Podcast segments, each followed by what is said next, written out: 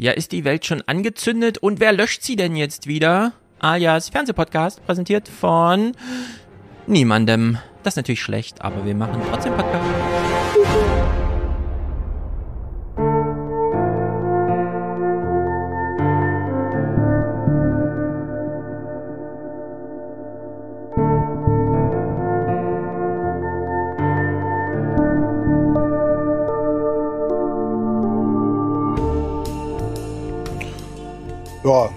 Jetzt muss ich was sagen.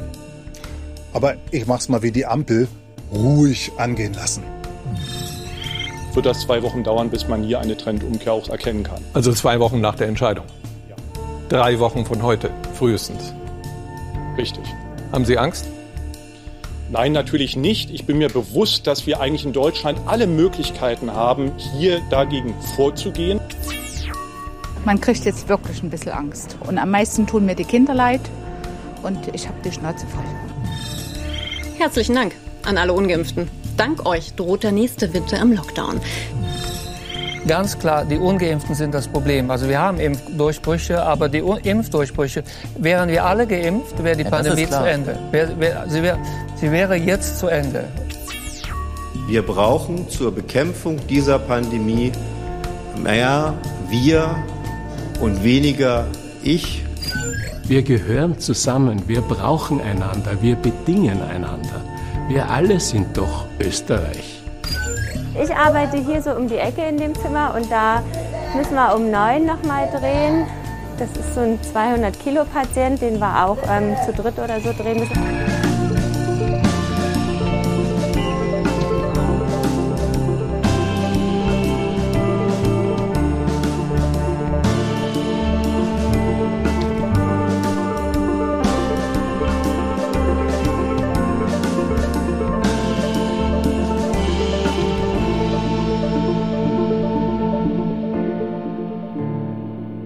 Ja, jetzt müssen wir alle mal was sagen. Haben wir Angst? Du Einhorn, hast du Angst? Ähm, pff, nachdem ich ja schon vor anderthalb Jahren festgestellt habe, dass man als bayerische Lehrkraft anscheinend das ultimative Immunsystem hat, weil das schon damals egal war. Nein, also ich bin ja doppelt geimpft. Mein Booster ist in weniger als vier Wochen. Ja ähm, auch zentral gestellt für Lehrkräfte und so. Nee, und ähm, in vier Wochen ist die Pandemie schon durch, rechnerisch. In weniger als also Mitte Dezember ist der. Ähm, ja, also wir haben in Sachsen, äh, äh, hier Sächsische Schweiz und so irgendwie 1300 äh, Inzidenz. Sie alle genießen. Mal dem Wieler-Faktor 3, hat er ja bei Gretsch mal gesagt. Kann man ruhig was drauflegen. Wir können ja gerade nicht alle testen. Und es gehen ja auch nicht alle zum Testen. Und das hieße ja dann 3500 Inzidenz, also sieben Tage Inzidenz, sind ja 3,5 Prozent pro Woche, also im Monat, in vier Wochen sind dann über 12 Prozent durch. Das ist, das ist, das ist so, ne? Ja, ist, das genau, es nimmt nochmal ein bisschen drei zu. Dreimal, dreimal, dreimal, drei, also das ist nicht, ne? Ja, also äh, ja, die Impflücke ist groß in Sachsen, aber selbst da ist es ja dann bei der gegenwärtigen Lage im, im April durch. Also dann haben wir hier eine Ende, Ende, Ende endemische Lage. Ähm, ich wurde jetzt, wir haben, wir haben ja auch eine Impfquote in der Schule, die nicht 100 Prozent ist. Und ich ja. habe dann auch so gefragt, ja, und jetzt, und was ist denn da? ich bin mittlerweile hingegangen, nicht mehr die Schülerschaft zum, zur Impfung aufzufordern, sondern, also, also ich fordere sie immer noch auf, ja. Ich muss aber ganz klar sagen, äh, liebe Leute, ganz ehrlich, hier Bamberg, wir haben heute eine Inzidenz von über 500. wir sind am Anfang unserer Spitze. Ich guck mal bei uns. Die Bundeswehr wurde gerufen des Krankenhauses voll. Ich kann auch noch mal genau gucken. Also äh, am Freitag waren es 464, aber es gab jetzt keine Meldung am Wochenende, die kommt dann noch. Also sind wir locker über 500. Ähm, Im Landkreis ist es noch höher. Aktuell ist ein Prozent der Stadtbevölkerung ähm, infiziert. Ja. Also das ist das, was wir wissen. Dazu kommt dann halt, dass irgendwie Herr Drosten ja schon jetzt mal irgendwie total beruhigend gesagt hat, ja, also diese Antigentests bei Geimpften funktionieren die nicht wirklich. Ja, also die, die sind dann noch mehr falsch, fal also falsch negativ oder so. Ja, erst bei Symptomen schlagen sie überhaupt an. Ne? Ja, genau. Ähm, ich hatte jetzt schon Menschen mit, mit Corona-Infektion länglich vor mir sitzen in Räumen, die mehr oder minder gelüftet sind. Keine Ahnung. Ja. ja. Also Könnte in der Schule meine zweite, zweite, meine, meine zweite Infektion schon durch habe oder sonst was. Ich habe keine Ahnung. Ja, ja, wer weiß, genau. Das ist nämlich auch so eine Frage, weil es sind gerade unglaublich viele Leute krank, also Kinder auch, aber auch Erwachsene, die nicht Corona haben. Hm. Äh, also irgendwas geht ja eh gerade durch. Äh, ich habe gehört aus Norddeutschland, sehr viele Neugeborene liegen auf Intensivstationen, weil deren Mütter im letzten Jahr irgendeine Virusinfektion nicht bekommen haben, die ansonsten immer so durchrauscht und jetzt nicht per Nestschutz auf die Kinder mit übertragen wurde, was für die Kinder wieder gefährlich ist. Also einige sind da schon wieder 200 Kilometer weit weg von ihren Eltern stationär behandelt und so. Das ist alles nicht schön. Und hier aus Frankfurt, ich habe gerade geguckt, wir, unsere Inzidenz ist jetzt 320, bundesweit 370, wir liegen also drunter, haben hier ja eine richtig große Intensivstation äh, mit äh, Stand Mittwoch 16 intensiv äh, Corona-Patienten, 14 davon ungeimpft, die zwei Geimpften sind aber medizinisch erkannt äh, immunsupprimiert und der älteste ist 55. Weißt warum? Weil hier schon Triage ist. Die Uniklinik sagt, Ü60 oder BMI über 40 wird nicht aufgenommen, wird abgewiesen. Die letzten vier Betten sind reserviert für jüngere Patienten. Die, Lokal Krass, ne? die Lokalpresse hat schon bei uns vor zwei Wochen getitelt, dass das Krankenhaus hier die Bundeswehr zur Hilfe gerufen hat. Ich weiß nicht, was, ja. was da dann passiert ist. Aber ja, also das ist bei uns im Endeffekt ähnlich. Ich, das ist, ich weise dann schon auch immer die Schülerschaft darauf hin, bitte tut nichts Gefährliches, ja, also nicht, ja, ist ganz wichtig.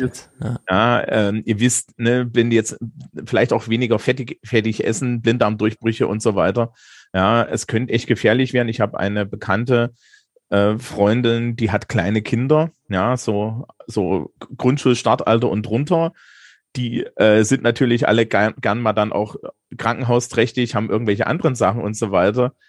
Ähm, die meinte so, ja, äh, ja, ne, wenn du da in die Notaufnahme fähr, äh, fährst, ist halt alles zu und es ist ein riesen, riesen Stress für alle Beteiligten. Ja. So sieht das aus. Äh, und hier in Bayern sind ja jetzt die Bars für drei Wochen geschlossen. so, damit kommen wir gleich mal zum Thema, denn die Frage, die wir uns jetzt mal stellen, denn ich nehme mal an, keiner hört den Fernsehpodcast und sonst keinen anderen Podcast, sondern jeder hat jetzt schon tausend Gespräche über Corona gehört.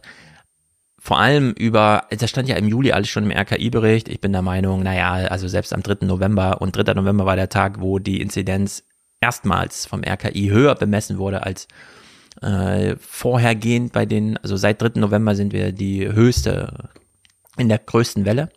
Und ich fand, äh, wenn man sich ehrlicherweise zurückerinnert, die Stimmung war ein bisschen anders. Dass wir in der ganzen Bundestagswahlkampfzeit nicht über Corona gesprochen haben, lag nicht daran, dass die Politiker uns das Thema geklaut haben, sondern nee, es war für uns alle so ein bisschen abgeschlossen. Und äh, wir dachten auch, die Impfung wirkt in der Hinsicht ein bisschen besser, dass ein R ist, R0 ist gleich 12 Virus, dann doch immer mal auf Barrieren trifft. Aber klar, wenn ein Viertel ungeimpft sind und äh, das Virus aber viermal ansteckender als die Bergamo-Variante, dann hat man halt genau die gleiche Wellengefahr, wie wenn, wie, äh, wenn keiner geimpft ist. Ja, ein Jahr vorher. Also es ungefähr hält sich die Waage und das sehen wir halt jetzt. Weniger Maßnahmen, gleich, also gleich Gefährlichkeit gewichtet mit der Impfrate und jetzt haben wir halt die Welle, die wir haben. Aber nur noch in einem Segment der Bevölkerung das bin ich, finde ich ganz wichtig, das immer wieder zu sagen. Ja, Impfdurchbrüche sind ein Thema, vor allem bei denen, die ganz früh geimpft wurden, also besonders alte Menschen, die brauchen diesen Booster. Hört mal genau hin bei Drossen, ich habe von ihm noch nichts zum Booster gehört. Bei ihm heißt es immer nur Impflücken, Impflücken, Impflücken.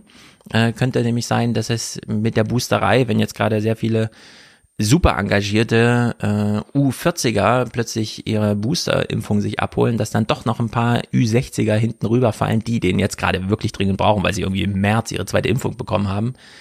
Ich zum Beispiel war im Juli dran mit der zweiten, also ich nehme jetzt noch ein bisschen Zeit, rufe dann irgendwann mal an bei meinem Hausarzt und sage dann, Sie haben mich im Juni mit Johnson Johnson geimpft, weil die wissen ja nicht, dass ich im Impfzentrum war zwischendurch. Es ist ja total verrückt, wie dieses Impfen jetzt auch individuell so abläuft. Naja. Also. Aber du bist in Bayern. Ja. Und in Bayern regiert König Markus Söder. und im Bund regiert nicht mehr Markus Söders CDU, beziehungsweise CDU, CSU, Mhm. Und das soll hier kurz Thema sein, dass es doch zu einigen Verwerfungen kam, wer jetzt hier welche Zuständigkeit hat oder nicht. Momentchen mal. Im Chat schreibt jemand, ich habe einen ganz schlimm hohen Ton auf meinem. Stimmt das? Also ich höre nix. Einen entsetzlich hochfrequenten Ton, nicht ertragbar. Bestätigt das bitte nochmal im Chat, falls das wirklich so ist. Dann muss ich nämlich noch was tun. Ansonsten hoffe ich, ist das eine Einzelmeinung. Ich bin ein bisschen, weil ich hatte letztens erst einen hochfrequenten Ton im äh, Neue 20er Salon, den uns dann Joscha zum Glück noch rausmachen konnte. Ja, ein bisschen kann ich voll verstehen. Etwas blechern, ja, das ist egal. Äh, höre nix, okay, okay, okay. Ich höre auch nix, kein hoher Ton. Gut, beruhigt mich. Äh, bleibt dann auch. Was der hohe Ton war. In der Audioversion ungehört, aber ich danke für das Feedback. Gut, also Markus Söder regiert, aber eben nur die eine Seite der Medaille. Und jetzt kommt es zu Konflikten. Wir steigen mal in diese aktuelle Nachrichtenwoche ein mit zwölf Clips zu Corona. Ingo Zamparoni moderiert. Natürlich haben wir mittlerweile Impfstoffe und mehr Erfahrung als anfangs noch, aber auch in dieser vierten Welle scheint es eine Differenz zu geben zwischen dem, was Wissenschaftler und Mediziner gerade dringend anmahnen und dem, was die Politik umsetzen will. Darüber ringen gerade auch die potenziellen Ampelkoalitionäre. Aber die Signale, die von ihnen ausgehen, sind umstritten und viel Zeit bleibt nicht. Ja. Okay, äh, Thomas, gedulde dich kurz. Ich stecke kurz mein Mikrokabel um, denn hier wird ein Ton. Äh, 433 Hertz, also soll man sehr tiefer Ton. Na, wer weiß. Ich steck's mal um. Ich guck mir Ingo derweilen an.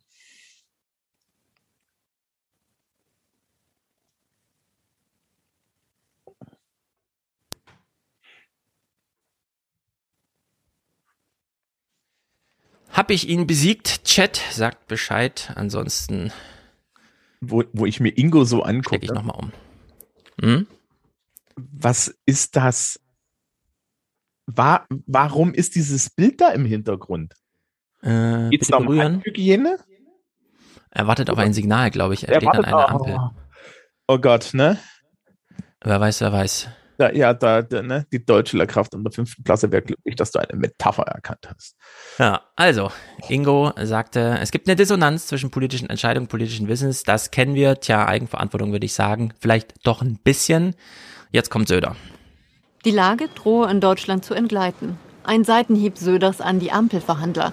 Das Ausrufen des Endes der epidemischen Lage sei in jeder Beziehung der falsche Weg. Deutschland ist mit den bisherigen Gesetzen, die geplant sind, null winterfest. Wir stolpern quasi mit kurzen Hosen und Sommerreifen in einen eiskalten Winter. Der Winter fast da. Aber die potenzielle Bundesregierung diskutiert noch. So, und jetzt sagst du uns mal, Thomas, wem sagt er das? Äh, keine Ahnung, uns nicht, weil für uns ist es ja zu spät.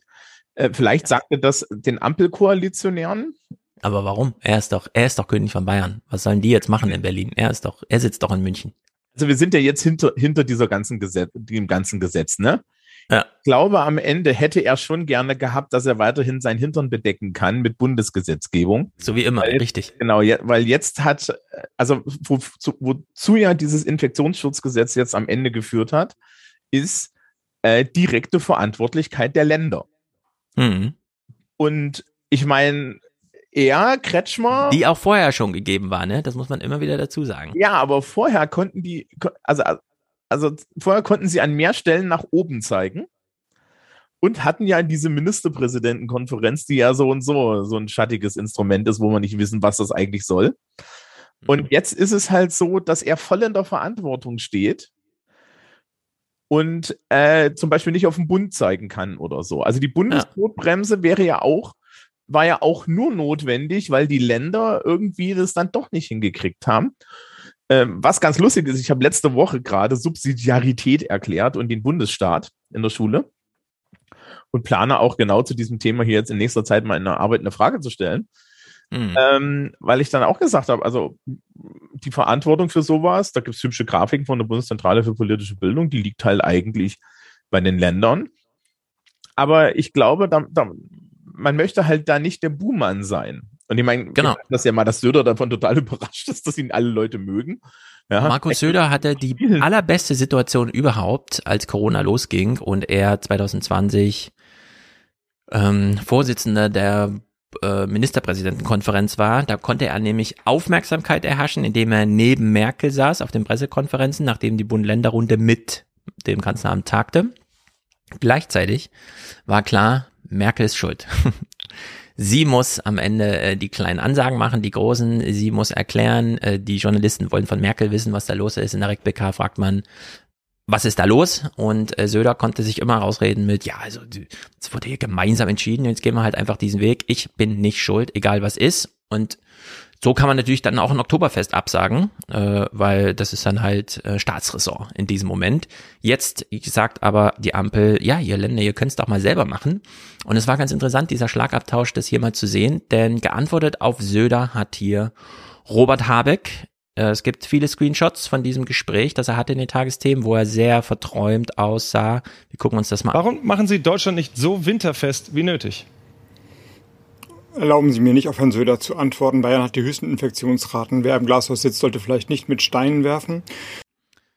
Wer im Glashaus sitzt, soll nicht mit Steinen werfen, ist die Antwort auf, wir fahren mit kurzen Hosen und Sommerreifen in den Corona-Winter. Es ist äh, naja, siebte, achte, neunte Klasse, was würde man sagen, so als Niveau Pausenhofgespräch? Naja, er ist Literat, ne? Also es, er muss schon so antworten. Äh, die, äh. Was, glaube ich, am Ende uns jetzt auf die Füße fällt, ist, eigentlich die Tatsache, dass die Menschen, die unsere Politik gestalten, selber nicht an den Föderalismus glauben. Ja, also mhm. Föderalismus ist bei uns so die Staatsidee, das steht in Artikel 20, da steht irgendwie drinne, okay, ja, wir haben Zuständigkeiten für die Länder, wir haben den Bund, der ist da oben drüber, der kann sich auch mal eine Zuständigkeit nehmen, jetzt beim Infektionsschutz und so weiter. Aber erstens hat die Merkel-Regierung ja, sehr lange das ja nicht an sich gezogen. Merkel hat sich ja immer dafür entschieden, das in dieser Ministerpräsidentenkonferenz zu machen. Ja. Das ist übrigens derselbe Grund, warum wir bestimmte Entscheidungen in der Schule in der Lehrerkonferenz treffen, weil das ist im Endeffekt Verantwortungsdiffusion. Wenn ein Gremium entscheidet, bist du nicht schuld. Ja.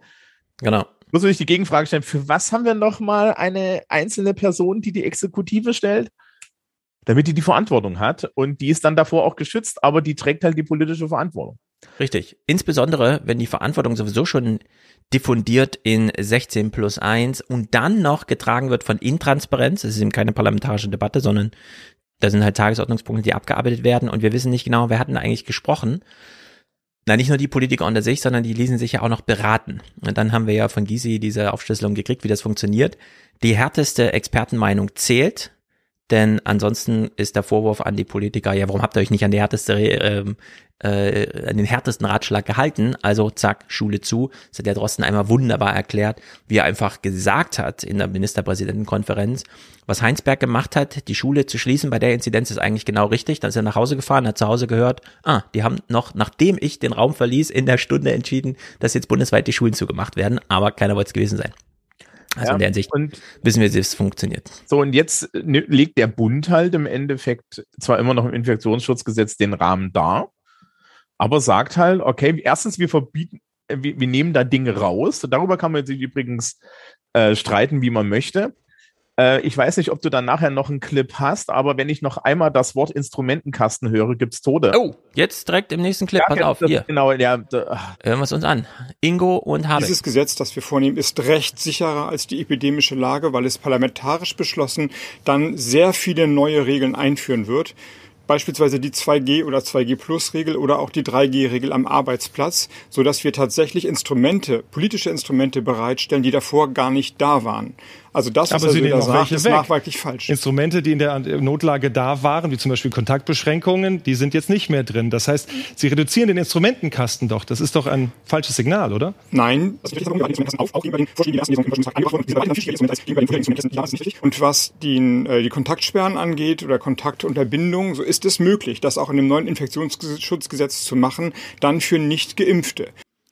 Ganz wichtiger Punkt. Das Gespräch war vom 14. letzten Sonntag wenn flächendeckend und nicht nur Betriebsschließung wegen konkreten Gründen, sondern dieses flächendeckende und so weiter, das gilt dann nur für Ungeimpfte und da ist uns ja Österreich wieder zuvorgekommen, ich sag schon mal so zuvorgekommen, äh, mit so einer harten Regelung. Nee, wir wissen ja, alle tragen irgendwie zum Infektionsgeschehen bei, gerade vier Monate so aufwärts nach der Impfung können sich auch diejenigen, die es dann asymptomatisch weitertragen und vom Schnelltest nicht erkannt werden, nicht mehr davon freimachen, da keine Rolle zu spielen.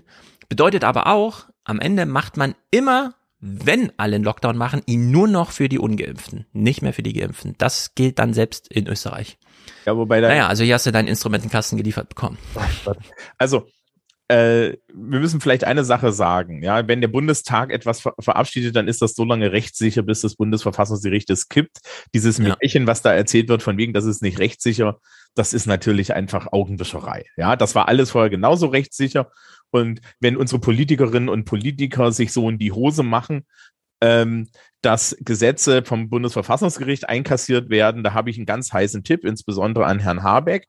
Er wird sehr bald an der Spitze eines Ministeriums sitzen. Unter ihm sitzen ganz, ganz viele, ja, mit A- und B-Besoldung, gut besoldete Juristen und solche Menschen, die wissen, wie man rechtssicher Gesetze schreibt. Das ist nämlich deren Job. Die kann man einfach fragen. Und wenn man dann aufhört, ihnen die ganze Zeit mit Politik dazwischen zu funken, sondern zu sagen, schreibt mal ein anständiges Gesetz, das funktioniert und folgende Dimensionen hat, dann funktioniert das auch. Es ist immer das Problem, wenn man den Inhalt des Gesetzes über seine Rechtssicherheit stellt, dann wird's komisch. Ja. Also wenn man zum Beispiel bei Sicherheitsgesetzen ist ja der Klassiker, dass man da irgendwie die Grundrechte ignoriert, weil man irgendwie sagt, ich habe Prioritäten. Und die Vorratsdatenspeicherung wurde jetzt, äh, ich habe das irgendwie die Tage gehört, äh, Vorratsdatenspeicherung war wieder vom EuGH. Der, der Generalanwalt Ja. vom EuGH hat, glaube ich, in die Meinung reingeschrieben, sag mal, Leute, ich, wir dachten, wir hatten es beim letzten Mal jetzt schon erklärt. Ja, also die verlieren dann, also das ist ja wie das deutsche Wahlrecht und das Bundesverfassungsgericht, das, da- das dann irgendwie gesagt so, sag mal, also müssen wir es euch echt schreiben, damit das mal irgendwie hinkriegt, ja. Ähm, und das ist eigentlich so ein Problem. Und wenn dann hier von Rechtssicherheit gequatscht wird, der Bundestag ist dafür da, dass das rechtssicher ist. Ja, Mhm. Das ist unser gewähltes Gesetzgebungsorgan. Also ich weiß nicht, wo da das Problem liegt. Das ist, äh, das ist eine Nebelkerze. Was sie gemacht haben, ist halt, sie haben halt im Endeffekt du, und das kann man jetzt beurteilen, wie man will, und ich will mir da gar keine Position jetzt unbedingt anziehen. Äh, was, sie, was sie natürlich gemacht haben, ist, sie sagen jetzt, unsere Gesellschaft ist gespalten in Geimpfte und Ungeimpfte und diese Geimpften haben irgendwo auch Freiheitsrechte. Ja. Und wir haben kein Argument, diese Freiheitsrechte einzuschränken, weil wenn du einen Raum hast voller geimpfter und genesener Menschen, dann ist das relative Risiko für die sehr, sehr gering. Das Genau. Und da hat uns Florian hier im Chat auch falsch verstanden. Er weist uns darauf hin, nein, in Österreich geht Lockdown für alle. Ja, genau. Aber der Lockdown ist nur für die Ungeimpften. Den Geimpften bringt er gar nichts. Er ist für die Ungeimpften da. Ist aber für alle, das ist klar. Vielleicht- Deswegen ist er auch ein Problem. Vielleicht sollte man noch sagen, man hat in, in Österreich Lockdown wegen den Ungeimpften. Ne? Das Richtig. ist die andere Seite. Sehr gut. So. Wegen und für. Und das Problem, was wir dann am Ende haben, ist, dass wir diese Impfkampagne mehr oder minder, ja, pädagogisch verkackt haben, würde ich mal sagen. Ja. Ja, ähm, jetzt gibt's ja irgendwie, ne, jetzt kommt dann so die Analyse, wie man das hätte machen sollen. Äh, weil die Frage ist ja schon, also es gibt, natürlich gibt es diese Hardcore-Impfgegner. Ja, und wenn du so die Twitter-Diskussion und so weiter dazu hörst, dann hast du halt auch irgendwie diese Sache, dass dann immer so getan wird, als wären jetzt die restlichen 40 Prozent, die sich nicht haben impfen lassen, alle renitent. Ja, und so. Das ist natürlich Quatsch. Also die, das stimmt ja vorne und hinten nicht. Wir wissen auch ungefähr, wie groß so das Feld ist und das ist signifikant kleiner. Die Frage ist, was ist mit dem Rest? Und mit dem Rest muss ich jetzt halt pädagogisch handeln. Ja, Mick Die hat letzte Woche- Impffeigen, die Impfzögerer. ja, ne, Mick hat letzte Woche ja so schön vorgeschlagen, bewerft sie mit Geld, da bin ich vollkommen dafür. Ja, positive Richtig. Incentives. Ja, und weil das Problem ist, und ähm, das ist so Standardpsychologie, man nennt das Reaktanz, ja, wenn du Leute pusht, pushen sie zurück. Ja. Ja, ich wurde in der Schule jetzt gefragt, ob ich in unserem Schulpodcast etwas über Impfungen mache. Und ich habe allen Beteiligten schon jetzt schon gesagt, wir werden auf keinen Fall irgendeine Art von Aufforderung machen, weil in dem Moment, wo wir die Aufforderung dort hineintun, ja, ähm, wirken wir als hoheitliche Organisation, die die Leute drücken. Mhm. Ja, sondern wir werden einfach darstellen, mit, mit, mit O-Tönen und so weiter, wie es Menschen davon geht, warum sie das sich dafür entschieden haben, warum sie sich zum Beispiel auch von ungeimpften Menschen bedroht fühlen, weil sie zum Beispiel ja, äh, Vorerkrankungen haben und so weiter.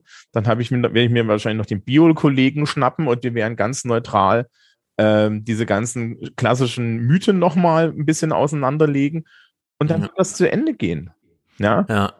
Weil, Aber auch hier gilt wieder, finde ich, man muss noch mal, wir wissen ja alles, wie das anfing im äh, so Januar, Februar, März weil hier Lockpicker schreibt zum Beispiel, ne, hätte man von Anfang an mit geldlichen Impfanreizen gearbeitet, wären wir schon längst am Ziel und hätten wahrscheinlich am Ende Geld gespart. Das stimmt, aber vor einem halben Jahr war unser großes Problem, dass irgendwelche Leute vorgedrängelt haben, eine Priorisierung. Mhm. Da eine politische Diskussion darüber zu führen, ob jetzt jeder noch 500 Euro dafür kriegt, sich impfen zu lassen. Man muss es auch immer gleich äh, so ein bisschen historisieren.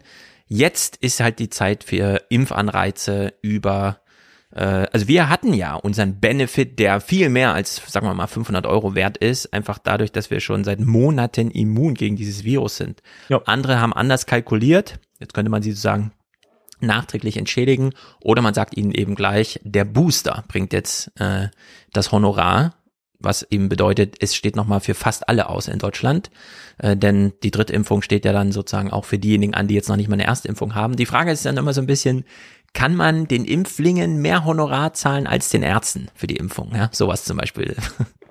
Das sind also kleine Turbulenzen, die es da mit sich bringt. Ja, das würde ich schon sagen. Und wer geht dann jede Woche zum Impfen und sagt, ah, ich habe leider meinen Impfausweis vergessen, könnten Sie mich mal?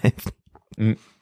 Aber das ist, äh, man muss immer an, muss in einer Gesellschaft an solchen Stellen schlicht und ergreifend auch eine gewisse Menge, eine, eine Menge krimineller Energie einfach akzeptieren. Das ist genauso wie die Leute, die Impfpässe fälschen.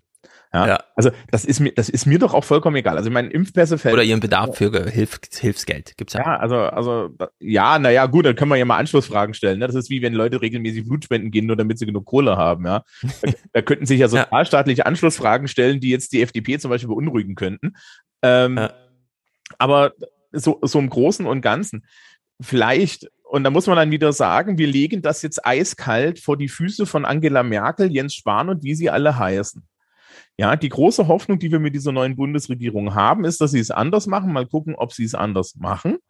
Mhm. Aber das ist die, das ist die Regierung Merkel 4 und die Regierung Merkel 4 hat gemerkelt. Ja, man hat Richtig. sich nicht vorher auseinandergesetzt mit der Frage, Moment mal, das sind diese Leute in Mainz, die entwickeln eine Impfung. Was ist, wenn wir die haben?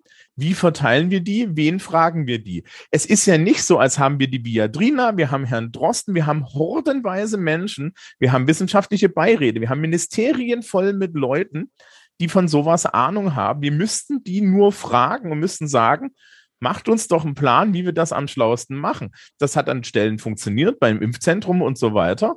Ja, da haben sie alle die Augen aufgemacht, weil der Deutsche ist ja dann auch noch total pessimistisch. Da gab es auch was zu organisieren, ehrlich gesagt. Ja, also. Zu beauftragen und zu organisieren aber man hätte ja auch, man hätte ja auch mal so, weißt du, so, so, so ja. Geisteswissenschaftler Fuzis fragen können, so wie uns, ja. So, so mal, hey, pass mal auf, wie machen wir denn das? Wir möchten eine möglichst hohe Durchimpfung. Wir haben jetzt aber dummerweise schon im Mikrofon gesagt, dass Impfpflicht verboten ist. Wie machen ja. wir denn das? Da gehst du mal hin, da fragst du mal fünf ja, Verhaltenspsychologen, die werden dir da was sagen. Ja, auf eine Idee zum Beispiel, eine anständige Werbekampagne zu machen, die ähm, alle Menschen umfasst, die in, in verschiedensten Sprachen ist. Das, das ist ja die meiste Zeit gar nicht passiert. Ja, also äh, wir haben ja vor einiger Zeit äh, beim letzten Mal Penn Sunday School gehört, ne? Mhm. Bei Penn Sunday School, weil die in irgendeinem so komischen Ad-Netzwerk drin sind, kriege ich vorher immer Impfwerbung für Deutschland, wo, wo es mich frei dreht. Ja, da fließt die Kohle rein, damit ich ja. einem Zauberer dabei zuhört, ja, wie er über Zaubertricks redet, damit ich vorher zweimal hintereinander Hello Again vorgespielt kriege und dann daran erinnert werde, dass ich mich boostern lasse. Da ist die Kohle hingewandert. Selbst, ja. ja ich, ich, wohne hier in einem Viertel, das ist strukturschwach, zwei, zwei Straßen weiter hättest du mit dem Bus hinfahren müssen. Das, da wäre die Kohle gut ange, äh, ja. angelegt gewesen, aber da, da, fehlt halt das Konzept so. Aber ich krieg ja, irgendwer hat in einer Reaktion auf den Podcast hier geschrieben, äh, Bremen also klar, man hätte jetzt relativ früh von Spanien und Portugal lernen können. Einladung, deine Impfung ist dann und dann und so weiter und dann gehen die Leute halt aktiv hin. Bremen hat ja auch äh, mit Briefkasten direkter Ansprache, nur nicht mit einem konkreten Termin, aber es gab diese, äh, wo man sich melden soll, ja, und dann äh, konnte man den Termin da ausklamüsern. Erkennt man auch von Bremen relativ zügig lernen können, denn in Bremen ist ja auch eine ganz gute. Jetzt hast du ja vorhin die Vorratsdatenspeicherung. Und wie kann es eigentlich immer sein, dass sie immer wieder zur Debatte steht? Denn irgendwann muss doch mal klar sein, dieses Gesetz, das jetzt so formuliert ist, das ist schon mal so fast ähnlich so nur mit anderen Kommas wahrscheinlich formuliert, schon mal gescheitert und davor auch schon mal. Und ähm, jetzt haben wir ja äh, die Gesetzeslage, dass wir ein neues Gesetz haben mit einer neuen Mehrheit im Bundestag, wo einfach der Wortlaut epidemische Notlage, äh, nee, äh, nationale Tragweite und so weiter nicht mehr vorkommt. Angenommen, die Ampel hätte das einfach drin stehen lassen und hätte ihre Änderung unter dieser Überschrift. Es wäre ja. nie jemandem aufgefallen. Genau, dann wäre das überhaupt alles gar kein Thema. Denn der einzige Unterschied, und ich habe jetzt nicht konkret im Text gelesen, aber ich habe den Journalismus dazu verfolgt und fühle mich da eigentlich jetzt ganz gut informiert. Habeck hat ja mit dem, was er jetzt hier sagt, eigentlich recht. Wir nehmen nur die Möglichkeit weg, flächendeckenden Lockdown ohne Unterscheidung von Geimpften und Ungeimpften vorzunehmen. Ja, der einzige Unterschied ist, es gibt keinen flächendeckenden Lockdown mehr im Sinne von einem, in einem ganzen Landkreis werden die Schulen geschlossen oder wie auch immer, sondern Erst mit Ausbruchsgeschehen werden dann konkret die Einrichtung namentlich benannt und dann wird die verfügt, ja, äh, ist jetzt geschlossen. Aber nicht mehr flächendeckend, um die Geimpften da rauszunehmen. Und es ist ja genau das, was richtig ist, was jetzt zu tun ist, denn wir haben ja die pharmazeutische Intervention und können also die nicht pharmazeutische Intervention entsprechend limitieren. Genau das ist da gemacht. Also es liegt eigentlich genau logischerweise auf der Hand, das so zu machen. Und trotzdem haben sich alle an diesem Begriff festgemacht, denn die hätten ja einfach drin stehen lassen sollen, epidemische Notlage, äh, landesweite äh, Dingsdabums und so. Und dann hätte das weiterhin gepasst, ja. Aber diese Chance hat man da irgendwie, das hat man sich so. Und wir wundern uns immer, warum an äh, Giffey ihre Gesetze immer gute Familiengesetz, gute Schulengesetze nennt, ja. Weil am Ende geht's nur um den Titel, was steht drüber und nicht, was steht drin. Ich meine, das kommt natürlich auch zur Unzeit, ne? Die, du hast, ähm, du hast jetzt diese steigenden Infektionszahlen noch und nöcher. Und das Gefühl bei vielen Menschen, ja, oder das, sagen wir es mal so, also das Gefühl auf jeden Fall auf Twitter, ähm, da sehe ich es halt am meisten, aber so auch so das Gefühl, glaube ich, was da, was hier Ingo verbreitet, ist, ja, aber wir haben doch eine Notlage. Und vielleicht die andere Seite, also na, ich habe eine Klasse, in der habe ich Klassenleitung. Da mhm. waren so, pff, waren ist der operative Begriff, maximal ein Drittel der Schülerschaft ungeimpft. Ja. Eine Person ist positiv geworden, die ungeimpften Personen außenrum sind auch positiv geworden. Ich war in der Zeit dort im Unterricht, ich saß da nicht weit weg. Lüften war aufgrund von sehr, also wir hatten Sturm. Wir konnten die Fenster nicht öffnen, ohne dass ich mm. den halben Raum so wie aus einer Luftschleuse rausgesaugt hätte. Ja, also es war ein bisschen schwierig. So, ähm, ich war in den Tagen da drin. Es hat wirklich nur die ungeimpften Personen erwischt und nicht mal alle im Raum. Ja. So, und dann zu sagen, wir schicken, die, die, die Klasse ging dann tatsächlich aufgrund des zweiten Falles, und da gibt es so eine Regel, dass die alle in erstmal in Quarantäne gingen, die gingen einen Tag in Quarantäne. Aber zu denen zu sagen, ihr seid jetzt zwei, ja, wie, wie, ja, ihr seid jetzt zwei Wochen in Quarantäne, ohne euch freitesten zu können. Da steigen mir aus guten Gründen die anderen 75 Prozent im Raum, die geimpft sind, aufs Dach, die alle sagen, ja, wir möchten wenigstens die Chance haben. Genau, völlig zu Recht. Schule zu schließen, wir haben eine Impfquote von 60 Prozent plus, in manchen Klassen von 100 Prozent. Kannst mhm. du denen bitte erklären, warum die nicht in die Schule gehen dürfen? Und jetzt bitte auch mal, ich habe das ja letztes Jahr hier auch schon gesagt, Hybridunterricht ist scheiße, das funktioniert gar nicht. Und Distanzunterricht, die Probleme, ja, also um die Probleme kümmere ich mich gerade. Ich habe zwölfte Klassen, die hatten in der elften Klasse Distanz- und Wechselunterricht. Ich hole im Endeffekt den Inhalt der elften Klasse jetzt bei vielen Leuten auf und muss nebenbei unheimlich viele Unsicherheiten bekämpfen, weil die, weil die Menschen selber total unsicher sind, ob sie dem Leistungsdruck, den sie da wahrnehmen, standhält. Ja. Also ich, ich, stehe im Endeffekt auf beiden Seiten da. Ich muss das auf der einen Seite jetzt das Fachliche machen, auf der anderen Seite muss ich mich darum menschlich kümmern. Und wenn man ja. jetzt ankommen würde und zu denen sagt, ja Leute, ähm, wir machen jetzt alle Schulen zu, weil in Bamberg, in, in, in Bamberg ist es zu viel. Da haben wir ja auch gerade eine neue Situation, dass nämlich die Kinderärzte, dass die Kinderärzte sagen, äh, nicht nochmal, bis, es sei denn, es gibt eine Impfpflicht für Erwachsene. Also es muss erst die Impfpflicht für Erwachsene da sein. Dann könnte man über Schulschließung nachdenken. Also in der Liste der Intervention ganz weit nach hinten gepackt und äh, dieses pauschale Flächendeckende, was jetzt Robert Habeck da aussortiert hat, das ist ja interessant. Äh, da machen Toni und Francesco hier im Chat gute Vorschläge. Francesco schreibt, irrwitzig, dass man ein paar Tage nach Ummeldung direkt den Bescheid für den Rundfunkbeitrag, Kuckuck, Tagesthemen, im Briefkasten hat, aber einen Impfbescheid, das schafft man nicht flächendeckend zuzustellen. Und Toni meint, wieso nicht über die Finanzämter, ja? Die finden einen immer. So kann man es dann nämlich machen. Stattdessen haben wir eine Diskussion, die aberwitzig ist und sag. Ja, Moment, da muss man auch noch mal festhalten. Ähm, es wurde gesagt, das geht alles nicht wegen dem, wegen des Datenschutzes. Und Ulrich Kelber ist on the record mehrfach, dass er sagte, nein, das wäre alles gegangen.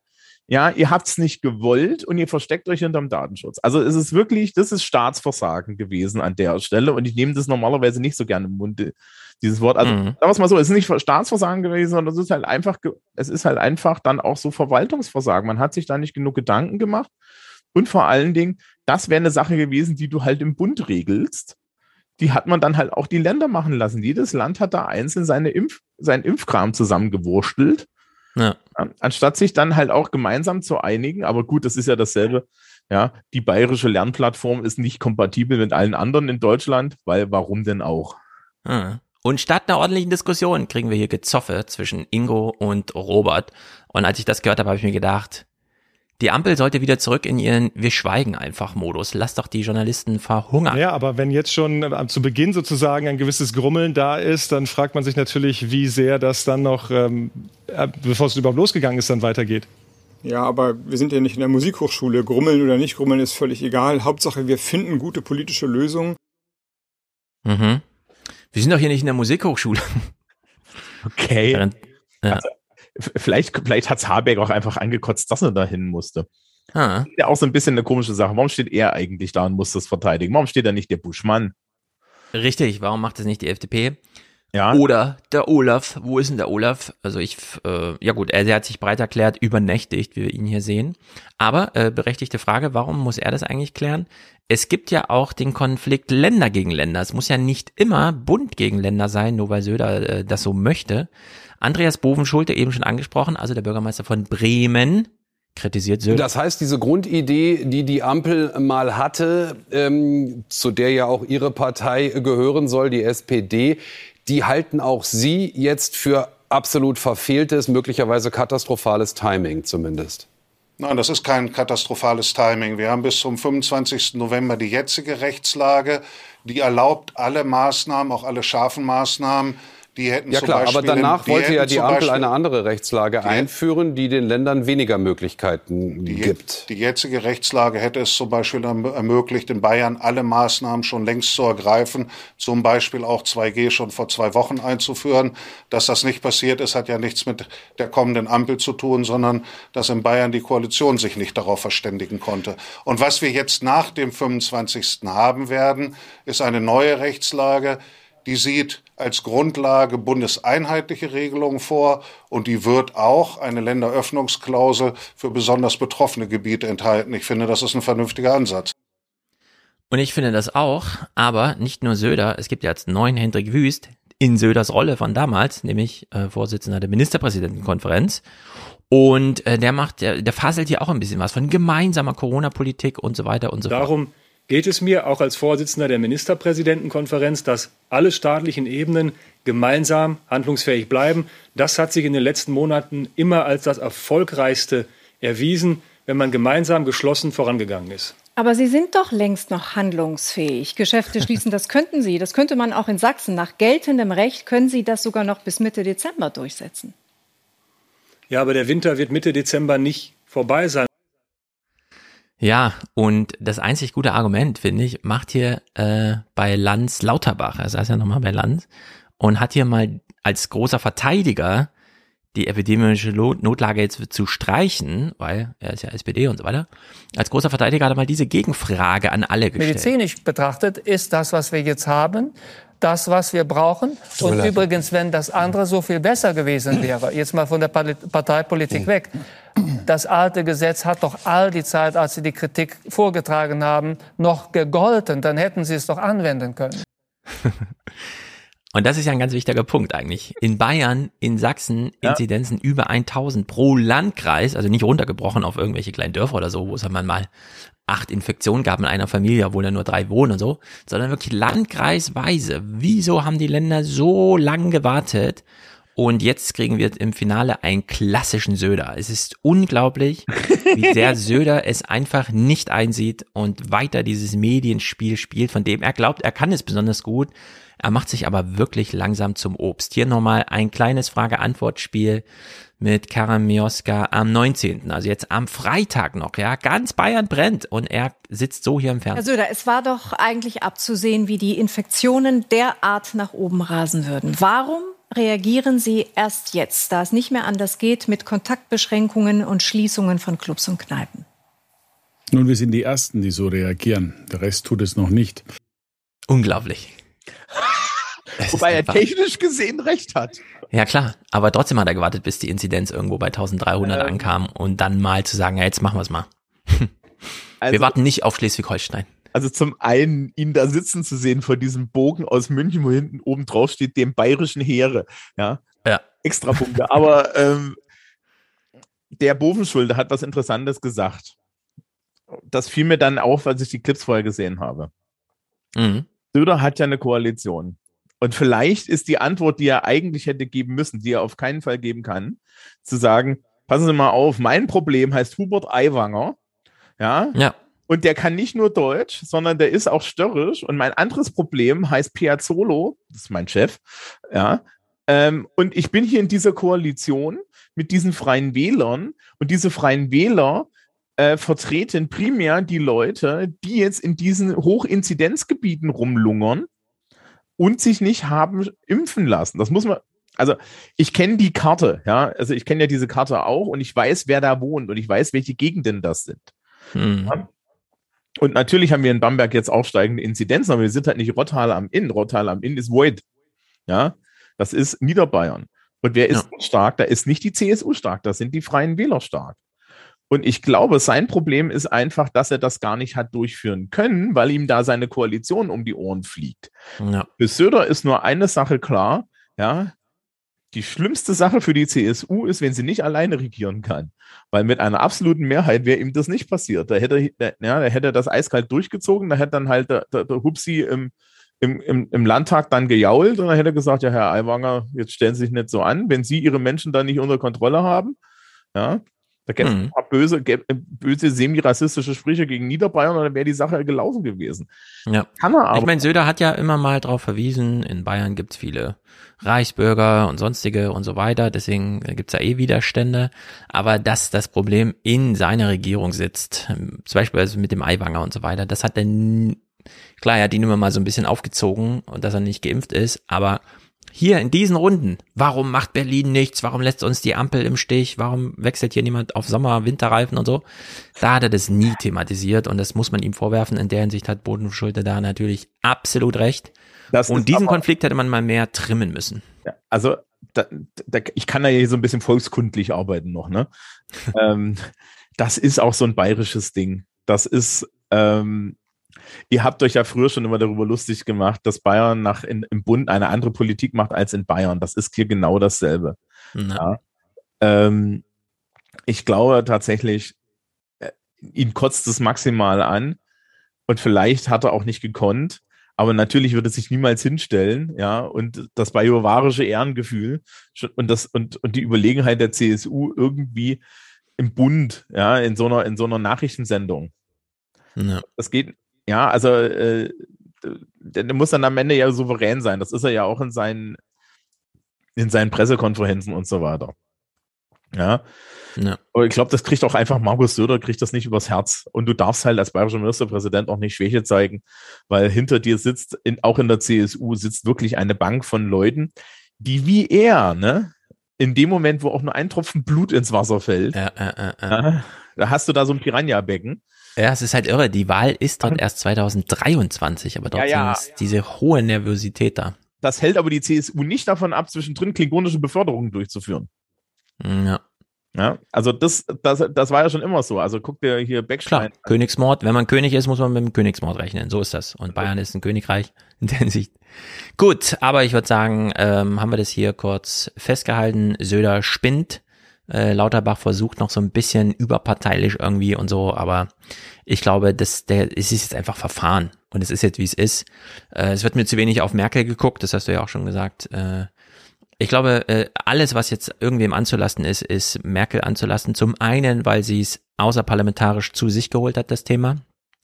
Ja, es wurde ja auch ein bisschen von der Ampel weggenommen. Die meinte, wir können jetzt mal ein Thema uns rauspicken, um unsere neue Mehrheit zu äh, zeigen. Und dann haben sie sich Corona genommen und haben selbst nicht genau gewusst, was da kommt. Aber dass es kein Impfzentrum mehr gibt und so weiter, das ähm, hätte man halt mit so einer störrischen Merkel-Art gegen eine öffentliche Meinung, die im Sommer sich auch fragte, wieso müssen wir das noch bezahlen? Wir wollen doch jetzt in der Festhalle die Buchmesse eröffnen und dafür wurde das Impfzentrum dann abgebaut.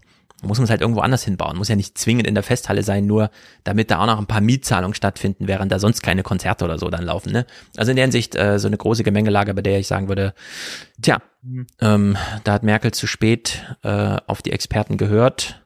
Was? Und jetzt haben wir den Salat was beim, was da auch wieder interessant ist, ist, wenn du jetzt, ne, wenn wir jetzt auf diese komplette Krise zurückgucken, und das wird wie immer nicht gemacht, mhm. Wie oft äh, Angela Merkel beklatscht wurde, als sie dann ne, vor, vor einem Jahr betroffen davor stand und sie ist die, die Stimme der Vernunft und so weiter. Und sie ist auch die Person, die nach lass mich nicht lügen, Artikel 68 Grundgesetz, die Richtlinienkompetenz hat. Hm. Sie müsste gar nichts. Ja, sie müsste gar nichts machen. Sie hat ein, sie hat den großen Ministerialapparat unter sich. Die, sie hat einen Heer von CDU-Lern und CSU-Lern und SPD-Lern gehabt, die jedes Gesetz abgestimmt haben für sie. Ja, ähm, es ist auch eine strukturelle Geschichte gewesen und es ist eine, es ist halt die Regierungsart von Angela Merkel gewesen. Ja. Natürlich haben immer viele Leute geklatscht, aber den, die Strukturfrage stellt man halt nicht, weil wenn wir die Strukturfrage gestellt hätten, dann hätte man eigentlich mitten in der, mitten in einer anlaufenden Pandemie sich hinstellen müssen und die Regierung bis in Grund und Boden kritisieren müssen. Und das hat man nur mit einer Person gemacht, nämlich mit Jens Spahn, weil der halt auch ein schöneres Ziel zum Verprügeln ist. Ja. Und Angela Merkel ist immer ein schlechtes Ziel zum Verprügeln, weil die ist irgendwie immer nicht da, wenn man ausholt.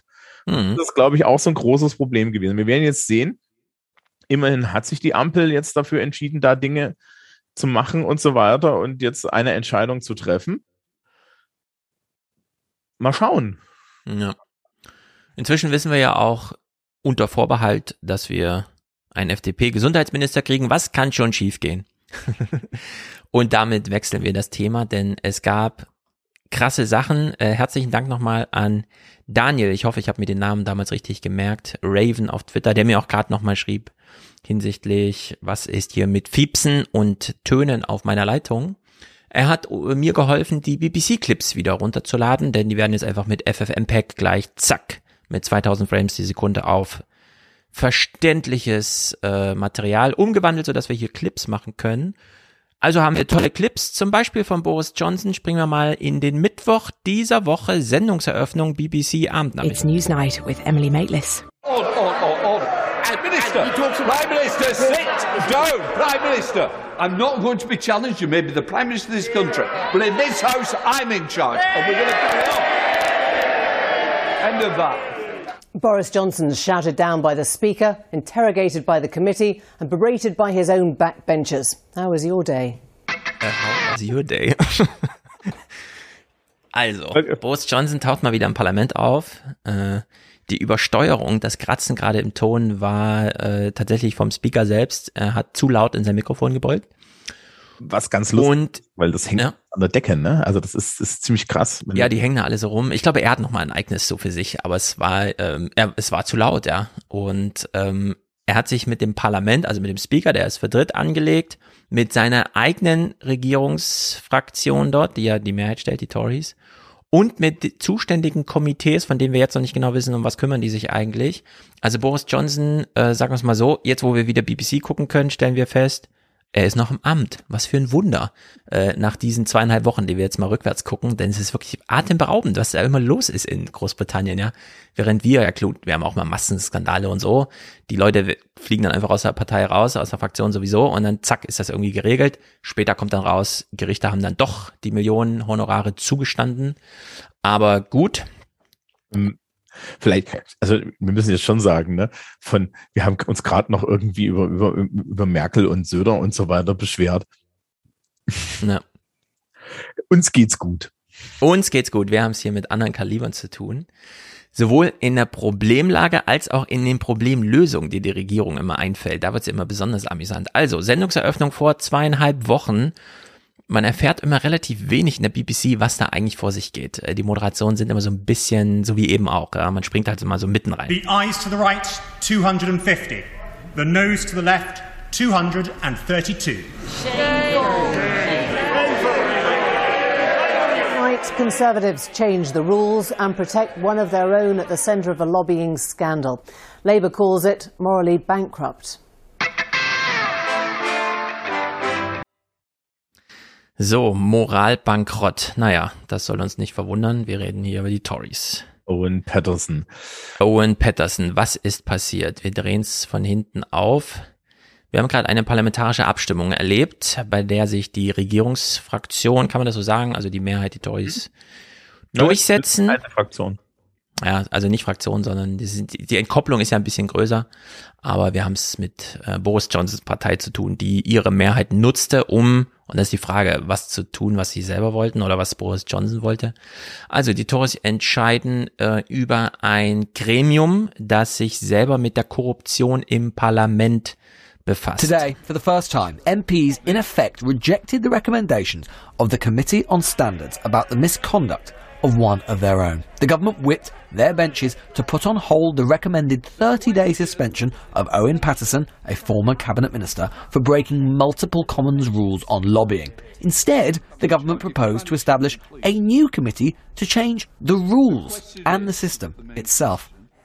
Any disciplinary process, concerned as it is with people's jobs and livelihoods, must be fair and respect basic principles of natural justice.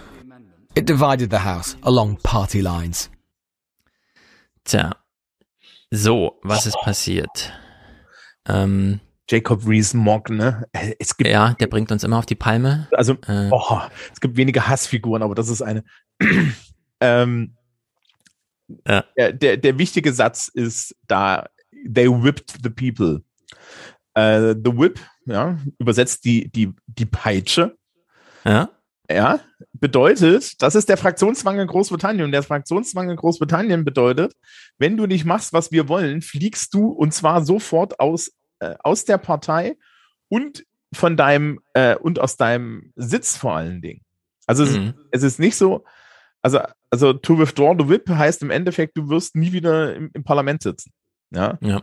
Und das heißt also, Johnson hat seine eigenen Leute bedroht, dass sie diesen Patterson retten. Ja, also diese Rolle des Whips gibt's in Deutschland so gar nicht. Äh, Ja, wir machen uns ja schon in Deutschland immer ein bisschen, mokieren uns ja schon darüber, dass es in Deutschland einen Fraktionszwang gibt an, an vielen Stellen. Und in Großbritannien ist ja kodifiziert. Also es gibt halt wirklich eine Person, die heißt Chief Whip und deren Aufgabe ist es, gefälligst alle in, in, in Linie zu halten, dass die gemeinsam abstimmen. Genau, also eine ziemlich mächtige Verbindungsperson. Äh, Frank Underwood zum Beispiel in der ersten Staffel war auch in dieser Rolle, bevor er dann aus der heraus da aus, aufgestiegen ist. Und hier hat also Boris Johnson seine Macht genutzt, um über den Whip, also den Verbindungsoffizier zum Parlament, seine Fraktion oder seine Leute da zu einer Mehrheit zu bewegen, ähm, Owen Patterson zu schützen. Und da wurde ein Bericht vorgelegt. Es wurde zwei Jahre lang gegen ihn ermittelt. Und man hat ihm dann doch vorgeworfen, ja, also du hast hier lobbyiert. Für Unternehmen, bei denen du auf der Gehaltsliste stehst, hast du hier äh, Gefälligkeiten verlangt im Parlament mit der Macht, die einem so halt zusteht als Parlamentarier. Kennen wir so ein bisschen, in Deutschland werden so Briefe mit Briefköpfen geschrieben, die man eigentlich nicht für diese Anlässe nutzen darf. Oder Philipp Amthor schreibt so für irgendwelche Unternehmen Briefe an Peter Altmaier als Wirtschaftsminister. Also diese Art von Korruption, äh, die ähm, so schwerwiegend ist, dass der Vorschlag des Komitees war, du wirst jetzt mal 30 Tage lang auf dein Gehalt verzichten oder sowas, ne? Also es war jetzt nicht super gravierend, sondern es war erstmal nur so ein, und Boris Johnson dich schütze ich. Vor 30 Tagen mal keine Diät, ja, also einen Monat ke- keine Diät oder so. Also in der Hinsicht äh, ganz komisch. Ähm, und, ja. und wir nehmen dieses Standards Committee, also dieses Überwachungskomitee, das so ein bisschen. Das kassieren wir gleich mit ein. Das kassieren wir gleich mit ein. Wir schreiben neue Regeln und dann stellt er auch noch Rees Mogg of all people. Ja. Also Rees Mogg muss man erklären, der ist the leader of the house. Der hat den Verwaltungsposten, der sagt, wie parlamentarische Debatten gestaltet werden. Das bestimmt nämlich die Regierungsfraktion zu größten Teilen. Äh, zwischendrin darf die Opposition auch mal einen Tag gestalten. Äh, das haben sie dann übrigens auch gemacht und damit äh, Johnson in die Bredouille gebracht, weil die waren gerade mal wieder dran und haben dann gesagt, ja, da reden wir mal darüber. Ja. Und ähm, Reese Mogg sich da auch noch hinzustellen und zu sagen, ja, nee, also wir müssen da jetzt doch total fair. Ja, dass da, also der einzige Grund, dass da keiner aufsteht und ihm einfach eine feuert, ist, dass die alle zu englisch sind. Ja, ja. also ich weiß nicht, ich weiß nicht, wie das, das wäre irgendwie, wenn du in den 1980er Jahren den, der Vorschlag von Möllemann gekommen wäre, ja? Ja, so ungefähr, genau. Ich habe auch so an Möllemann gedacht. Also so diese Kaliber halt. Ja. Und da kriegen wir jetzt die Einschätzung des Nicholas Watt, das ist ja der, der mal diese Parlamentsberichterstattung macht, der sitzt hier am Tisch im Studio und erklärt. This was a show of force by number 10 and it did face pushback from quite a lot of its MPs. So it ordered them to vote for this uh, backbench amendment. 13 said no and rebelled. Around about 100 Conservative MPs didn't vote for this. 35 of those are sort of registered as abstentions and that includes Angela Richardson, the Conservative MP for Guildford who now fully expects to be sacked as a ministerial uh, uh aide. Now, every MP, every Conservative MP I spoke to who voted with the government told me that they believe that Owen Patterson did break the rules. That minister I spoke to said that Owen Patterson had made mistakes, and this minister fully expects at the end of this process, Owen Patterson will face a sanction, though this minister thinks it won't be a career ending one because the point about this proposed suspension is that that would lead to a recall petition that could then obviously lead to a by-election. So, also man hätte das einfach äh, abstimmen können im Sinne von, aha, Komiteebericht ist da, soll 30 Tage auf Diäten verzichten, machen wir, gut. Hoffentlich kriegt es keiner mit, sodass sie auch in der BBC über was anderes berichten. Ja, Stattdessen macht Boris Johnson seine Show of Force. Na, na, er hat, er hat das ja gerade gesagt. Patterson wäre seinen Sitz losgeworden, weil das führt irgendwie dazu, dass man ähm, den recallen kann und dann hätte es eine By-Election gegeben. Also dann hätte es eine Neuwahl in dem Sitz gegeben. Ah ja. Muss man dazu sagen. Es ist nicht, das ist nicht, das ist jetzt hier nicht United States Congress, ja? Ja. Von den Mehrheiten her. Es ist eher so, ja, das wäre so egal gewesen. Und den Sitz, den Patterson hat, den hätten die Conservatives auch wiederbekommen. Ja, also es geht nicht mal um Politik, es geht nicht mal um Mehrheiten oder so. Es geht einfach nur darum, dass Boris Johnson seine Hand über diesen Menschen hält. Ja. Wer weiß warum. Ja. Und der hat dann noch die Ruspe gehabt, am 3.11. zu erklären. Owen Patterson, found guilty by the independent watchdog, will not face suspension now. This evening, he thanked his colleagues for their vote. They will have taken a political hit, but we will at last now be able to create a proper system based on the rules of natural justice. So, und jetzt springen wir, also eher so ganz locker, ja gut, haben sie einen kleinen Schlag gekriegt, aber das, davon erholt man sich doch alles nicht so schlimm. Nur einen Tag später. Owen Patterson has resigned and the government has U-turned over the lobbying row. How did it all happen? Ja, also irgendwas ist in der Nacht passiert. Äh, Patterson hat dann doch seinen Sitz freiwillig verlassen und äh, die Regelung, die im Parlament da mitgemacht wurde, mit, wir schaffen gleich mal dieses Komitee ab und gestalten das komplette um, soll auch wieder rückgängig gemacht werden. Also äh, U-Turn ist wahrscheinlich noch sacht vorgetragen. Ja. Hier scheint es tornadomäßig durchgefickt zu sein. Ja, naja, U-Turn ist ja, ich finde den Begriff so toll, diesen englischen, das, ne, also das ist ja 180 Grad, Wende, ja. 180 Grad Wende. Das brauchen wir eigentlich im Deutschen auch irgendwie mal so einen Begriff, ja. Ja, weil, ähm, Sagt man hier nicht U-Turn? Ich kenne das. Nee, so. also, also ja, man benutzt es halt im deutschen Politikgespräch nicht.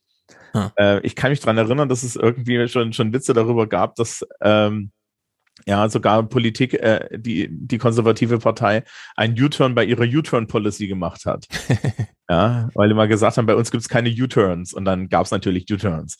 So, U-Turn ist aber eine zu einfache Herausforderung für dich, uns das zu erklären. Jetzt, der Korrespondent erklärt uns jetzt, wie es dazu kam, dass über Nacht dann doch alles anders war. Es hat mit dem Speaker und auch dessen Macht zu tun. And you've got some news this evening.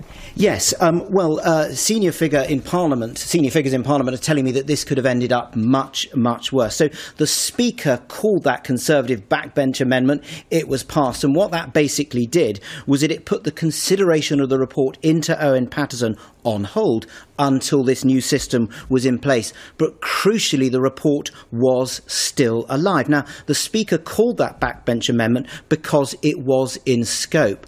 But I understand the, the authorities were aware that had the Speaker not down, done that, then Conservative MPs would have voted down the original government motion, which of course the government was then not supporting because they were supporting this amendment. Had they done that, that would have killed the report. It would have ended any sanctions against Owen Patterson. And one senior figure told me that would have really brought Parliament into disrepute. So, quite a dramatic 24 hours in Westminster.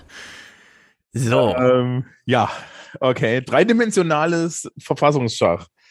So, das, Irgendwelche Backbencher haben Antrag gestellt. Also, oder? Ähm, das ist, ach, das ist so eine, das, das ist ja bei denen alles total bescheuert. Also, was ist bescheuert? Das ist halt historisch gewachsen und ja. der, die Tagesordnung wird vom Leader of the House geschrieben. Aber worüber abgestimmt wird, kann auch der Speaker bestimmen, weil der sagt ja die, der sagt ja in welcher Reihenfolge welche Amendments gezogen werden. Ja. Wenn ich ihn jetzt in dem einen Durchlauf und den, den Clip habe ich gerade nicht vorher gesehen, sonst hätte ich mir das dreimal angehört. Ähm, äh, ich kann dir gerne nochmal spielen. Gleich, gleich. Also ich versuche erstmal so das grob zusammenzupießen. Also die grundlegende Geschichte ist im Endeffekt, der Speaker hat, äh, der Speaker hat diese, die, diese Änderung dieses Verfahrens vorgezogen, ja.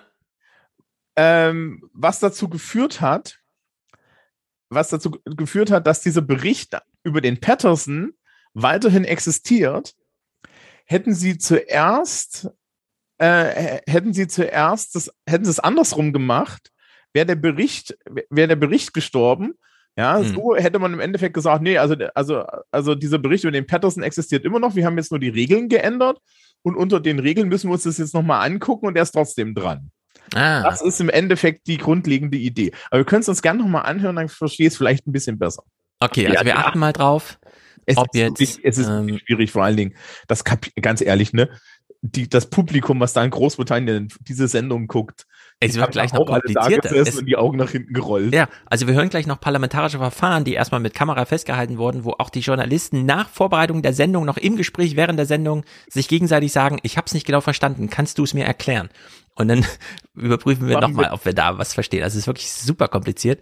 Okay, wir hören nochmal und äh, ist ja wirklich eine, dann eine relevante Frage, ob äh, der Patterson-Fall nicht abgeschlossen ist, auch mit dem neuen äh, Gremium, das da geschaffen wurde, das ja per U-Turn schon wieder abgewickelt werden And you've sollte. got some news this evening.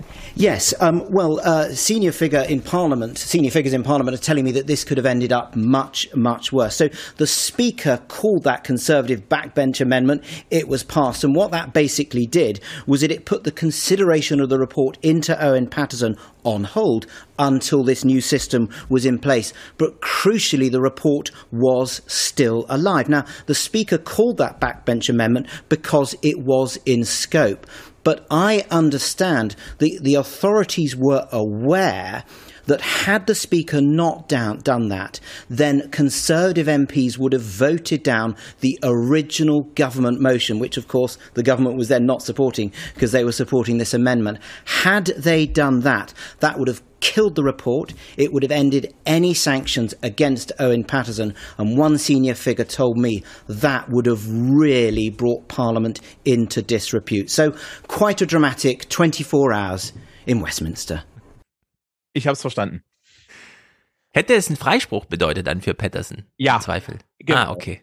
Aber es ist noch viel, viel lustiger. Also, was sie gemacht haben, ist, sie haben dieses Gesetz, das es da eigentlich gibt, ein Amendment geschrieben, ne? also ein Zusatz.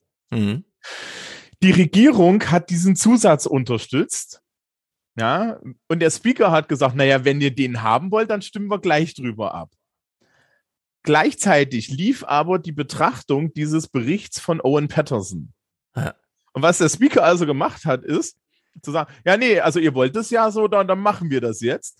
Worauf ähm, sie dieses Amendment abgestimmt haben. Das wollte die Regierung auch, aber die ursprüngliche Motion, also das, was die, die also den Antrag, ne, der also mhm. Antrag im Endeffekt, war ja, äh, den Bericht zu killen.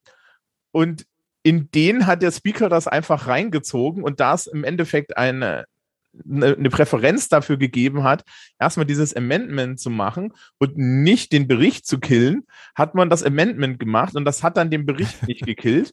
Und weil wenn sie den Bericht gekillt hätten, dann hätte das im Endeffekt bedeutet, dass das Parlament den, Perso den komplett geschützt hätte. Ja, also das, ja. Ist, das ist das mit Disrepute. Also sprich, ja, der, der, der Speaker war da total clever. Äh, man muss dazu wissen, Lindsay Hoyle, ne, also wir haben ihn ja jetzt gesehen, Lindsay Hoyle, mhm. so einen hübschen nordenglischen Akzent und ist viel, viel ruhiger als Burko. Aber der war Vice-Speaker unter Burko. Der ja. weiß also auch, wie man sowas macht. Ja. ja. Und Gut. Äh, das ist jetzt, also wir sind, wir sind schon im, bei dreidimensionalem Schach. Genau, da muss man die äh, Satzungen der Häuser genau kennen, um sowas dann anwenden zu können. Für alle, denen das zu kompliziert war, wie mir zum Beispiel, die kriegen hier nochmal ähm, von Nicholas Watt die einfachere, äh, sozusagen aggregierte Version. This has been a messy 24 hours for Boris Johnson after number 10 spectacularly misjudged the mood on its benches. A total disaster driven by Boris Johnson, one of his most loyal MPs, told me. And a parliamentary grandee chipped in to say, we have just witnessed an almighty car crash caused by the arrogance of this Downing Street. Das verstehe ich. Boris Johnson ist zu schnell durchs Regierungsviertel gefahren, hat einen almighty car crash hingelegt. Und jetzt hat man halt äh, mit ein paar Scherben zu tun, die auf der Straße rumliegen.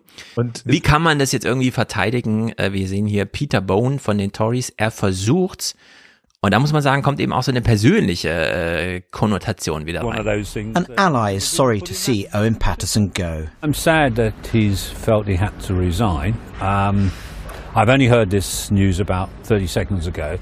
Um, he does feel that he's not had a chance to clear his name. Um, you know, in other circumstances, he would have been able to go to the courts and appeal a decision. So it's very sad that he's felt he's had to do this. But he's been through just the most awful experience with the suicide of his wife. And I, I can understand why somebody would want to say, well, enough is enough. Ja, also spielt auch noch persönlicher Ebene Selbsttötung seiner Frau eine Rolle, weshalb er wahrscheinlich dann, aber den Kampf hat er ja eh verloren, da der Speaker das entsprechend gedreht hat, dass die Anschuldigungen gegen ihn immer noch aktuell waren, egal nach welchen Regeln.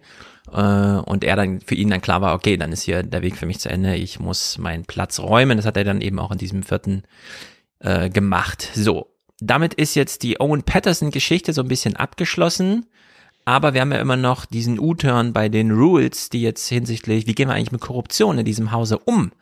Äh, und mit dieser Show of Force von Boris Johnson. Also wie sich das Parlament jetzt, äh, ist das jetzt ein neues Standardverfahren? Ja, wenn Boris Johnson was will, ruft er einfach bei seinem Whip an und dann wird das da geregelt. Also schon. Also das ist, das ist tatsächlich der Standard Standardform. Ja, aber auch bei solchen persönlichen Sachen, wenn er seinen Kumpel schützen will, ja. Also es ist ja dann sozusagen weit über politische Maßnahmen hinaus hier einfach mal hm. äh, sozusagen ein eigener Fall von Korruption, würde ich mal sagen, ja. Also eine fehlerhafte Anwendung der eigenen Macht die hier eigentlich so nicht gehen. Wir haben vorhin bei der CSU mal darüber geredet, dass hinter Söder schon eine, eine Gruppe von Königsmördern steht. Und so ähnlich ist es, so ähnlich ist es mit, ja. mit äh, im Parlament auch insbesondere mit der Regierungsfraktion und insbesondere mit den Tories. Im Endeffekt, diese ganzen Backbencher haben alle mhm. eigene Interessen. Und die möchten übrigens nicht, dass sich die Regeln ändern, weil alle schärferen Regeln sind ein Riesenproblem, denn etliche von denen haben richtig krasse Nebeneinnahmen dadurch. Mhm.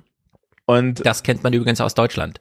Auch sehr laxe Korruptionssachen. Also hier kannst du immer noch eine milliardenschwere Molkerei leiten als Chef und gleichzeitig im Landaus äh, Landwirtschaftsausschuss sitzen. Also das passt Aber auch in Deutschland immer noch wunderbar. Ahnung. Hm? Da hast du doch wenigstens von Landwirtschaft Ahnung. Richtig, Expertise merken wir uns. Aber die Expertise kommt nachher auch nochmal als Argument. Die Tory MPs sind jedenfalls super unzufrieden, wollen nicht offen darüber reden, aber lassen dann doch so ein paar Sprüche fallen. Well, there's still absolute fury amongst Conservative MPs. I spoke to one leading Brexiteer who said that Boris Johnson had two jobs. One was to beat Jeremy Corbyn, two was to get Brexit done. He'd achieved those two goals, and now this person said, We're discovering what a lousy Prime Minister he is. Ja, also so langsam fadet auch der Brexit aus für die. Und jetzt, also das, klar, Brexit wurde geliefert, aber das ist unser Premierminister. So, es steht also die nächste Aussprache im Parlament an. Jetzt will man aber mal mit Boris Johnson reden. Boris Johnson so, nee, ich muss zum Arzt. Fragen wir, ja, kannst ja schnell hin und wieder zurück. Hm, Ich nehme mal das langsamste Verkehrsmittel, was wir in England haben. Ich fahre mit dem Zug. Boris Johnson returning to London by train shortly after an emergency debate opened on new allegations of sleaze. Regret from the Prime Minister that he'd have to miss the proceedings after a long planned hospital visit 300 miles away in Northumberland, the sort of journey he often undertakes by plane to allow him to return at speed. There's a there's a debate today. Unfortunately, I can't be there because I'm I have a long-standing engagement up here. To try and take the sting out of the debate, the government turned to the cabinet minister with the straightest bat. The government has been listening carefully to the legitimate concerns raised by honourable and right honourable members. Ja, also er wird vertreten von Stephen Barclay, der wird natürlich gleich mal ausgelacht und Boris Johnson steht irgendwo vor den Toren Londons und sagt, äh, ich muss einen Zug nehmen. Der fährt leider ein bisschen langsam. Ich, ich bin nicht rechtzeitig da. Also wirklich eine Bananenrepublik ohne Grenzen. Wir hören hier noch ein bisschen rein, wie Stephen Barclay, wir haben schon gehört, er wurde ausgelacht, äh, wie er sich hier im Parlament schlägt und wie er die äh, das ganze Durcheinander da so ein bisschen versucht zu I entschuldigen. would like first and foremost to express my regret and that of my ministerial colleagues over the mistake made last week. And I want to reiterate the government has previously taken and will continue to take a cross-party approach to issues around standards in this House. Mhm, mhm, mhm. So. Im Parlament anwesend, die äh, Gelegenheit ließ er sich nicht nehmen. Keir Starmer, äh, nicht besonders gefeierter Labour-Chef. Du willst Ja. noch eine Intervention machen? Ich möchte, ich möchte eine kurze Intervention machen, damit auch das Publikum versteht, was er eigentlich ist. Weil ich habe ich hab da mal nachgeguckt, ja. Ja, Weil Steve Barclay, Stephen Barclay. Ja, Steve Barclay, der ist Chancellor of the Duchy of Lancaster. Was glaubst du denn, was sein Job ist im Parlament, äh, im Kabinett? Er ist ein Kabinettsposten. Äh, wie heißt das nochmal, was er ist? Er ist der Kanzler des, äh, des Herzogtums Lancaster. von Lancaster.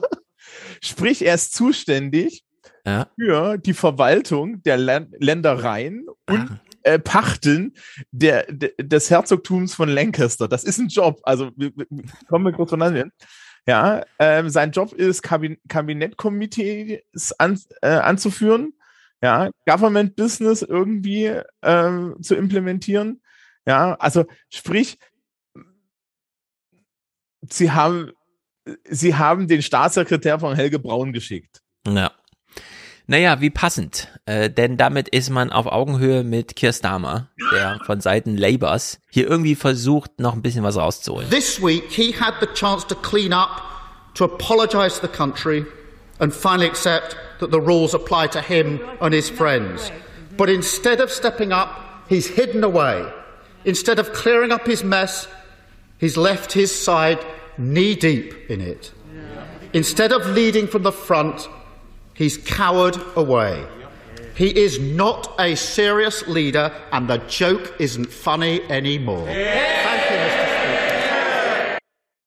Ja, das ist alles super lame, diese parlamentarische Sprache, das war auch bei Theresa May schon so ein bisschen, hm, hm, hm, ein bisschen zu bemüht. Jetzt fragt man sich so ein bisschen, warum klappt's nicht mit der Oppositionsarbeit? Äh, Boris Johnson legt doch nun jede Woche einfach äh, die Gelegenheit da, äh, jetzt einfach mal zur Macht zu greifen. Das klären sie hier bei der BBC so gegen Ende der Sendung im Gespräch mit irgendwelchen Leuten, beispielsweise Journalisten.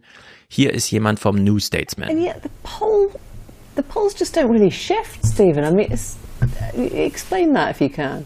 Well, there are two, I think, persuasive theories. The first is so let's do the kind of first, the anti Keir Starmer theory, which is look, the reason why the polls don't shift is broadly voters look at the government, they go, I don't like this. They look at the leader of the Labour Party and goes, well, I like that even less.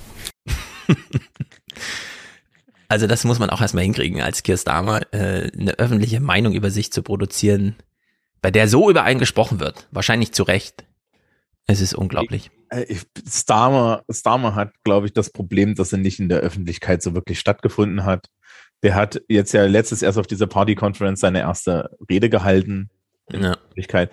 Und das zweite ist, der ist halt Anwalt gewesen und so weiter. Und er hat, ihm fehlt der Pizzazz. Ja. Ja, das ist einfach eine richtige tote Hose. Es gab- eine lame duck, nicht mal eine Regierungsverantwortung. Es gab jetzt so eine Channel 4 Dokumentation über Gordon Brown und Tony Blair, ne? Mhm. Und die kommen im Endeffekt zu dem Ergebnis, warum hat das funktioniert? Weil Blair einfach mal ein Showman war. Ja. und Brown wiederum der harte politische Arbeiter, der ein klares Konzept hatte, der klare Regeln hatte, ja, und der wusste, was er tut. Und die beiden waren gemeinsam unschlagbar, weil Brown, im, ja, weil Blair auf Brown vertraut und gehört hat und Brown zu Blair gesagt hat, pass auf, wir verkaufen jetzt das. Und Ja. deswegen gab es New Labour und deswegen sind die so gut. Ja, ähm, Jeremy Corbyn hatte kurz den Moment, ja, der hatte allerdings dann das Problem, dass er inhaltlich halt komplett verrannt war. Und jetzt haben sie die Gegenseite. Starmer ist bestimmt ein sehr guter inhaltlicher Politiker, ja, aber gegen, gegen so eine Rampensau wie Boris Johnson, der, der offen im Endeffekt da in diesem, diesem Krankenhaus stehen kann, ja, äh, wo, ohne Klamotten an im Endeffekt. Alle wissen ganz genau, ja, also, also die, ins, die im Endeffekt ins Gesicht sagt, ja, ne, also, die, ja, die Parlamentsdebatte, ja, oh, Hm. mir leid, ich muss jetzt dringend hier vor diesem CT-Gerät stehen. Ja, ähm, das war ja, das war ja so schlimm. Und oh, ups, ich musste, also wissen Sie, mit dem Zug, das ist ja, wir haben ja jetzt COP26, wir müssen noch, ne, das Genau, ist genau, umweltfreundlicher, ja.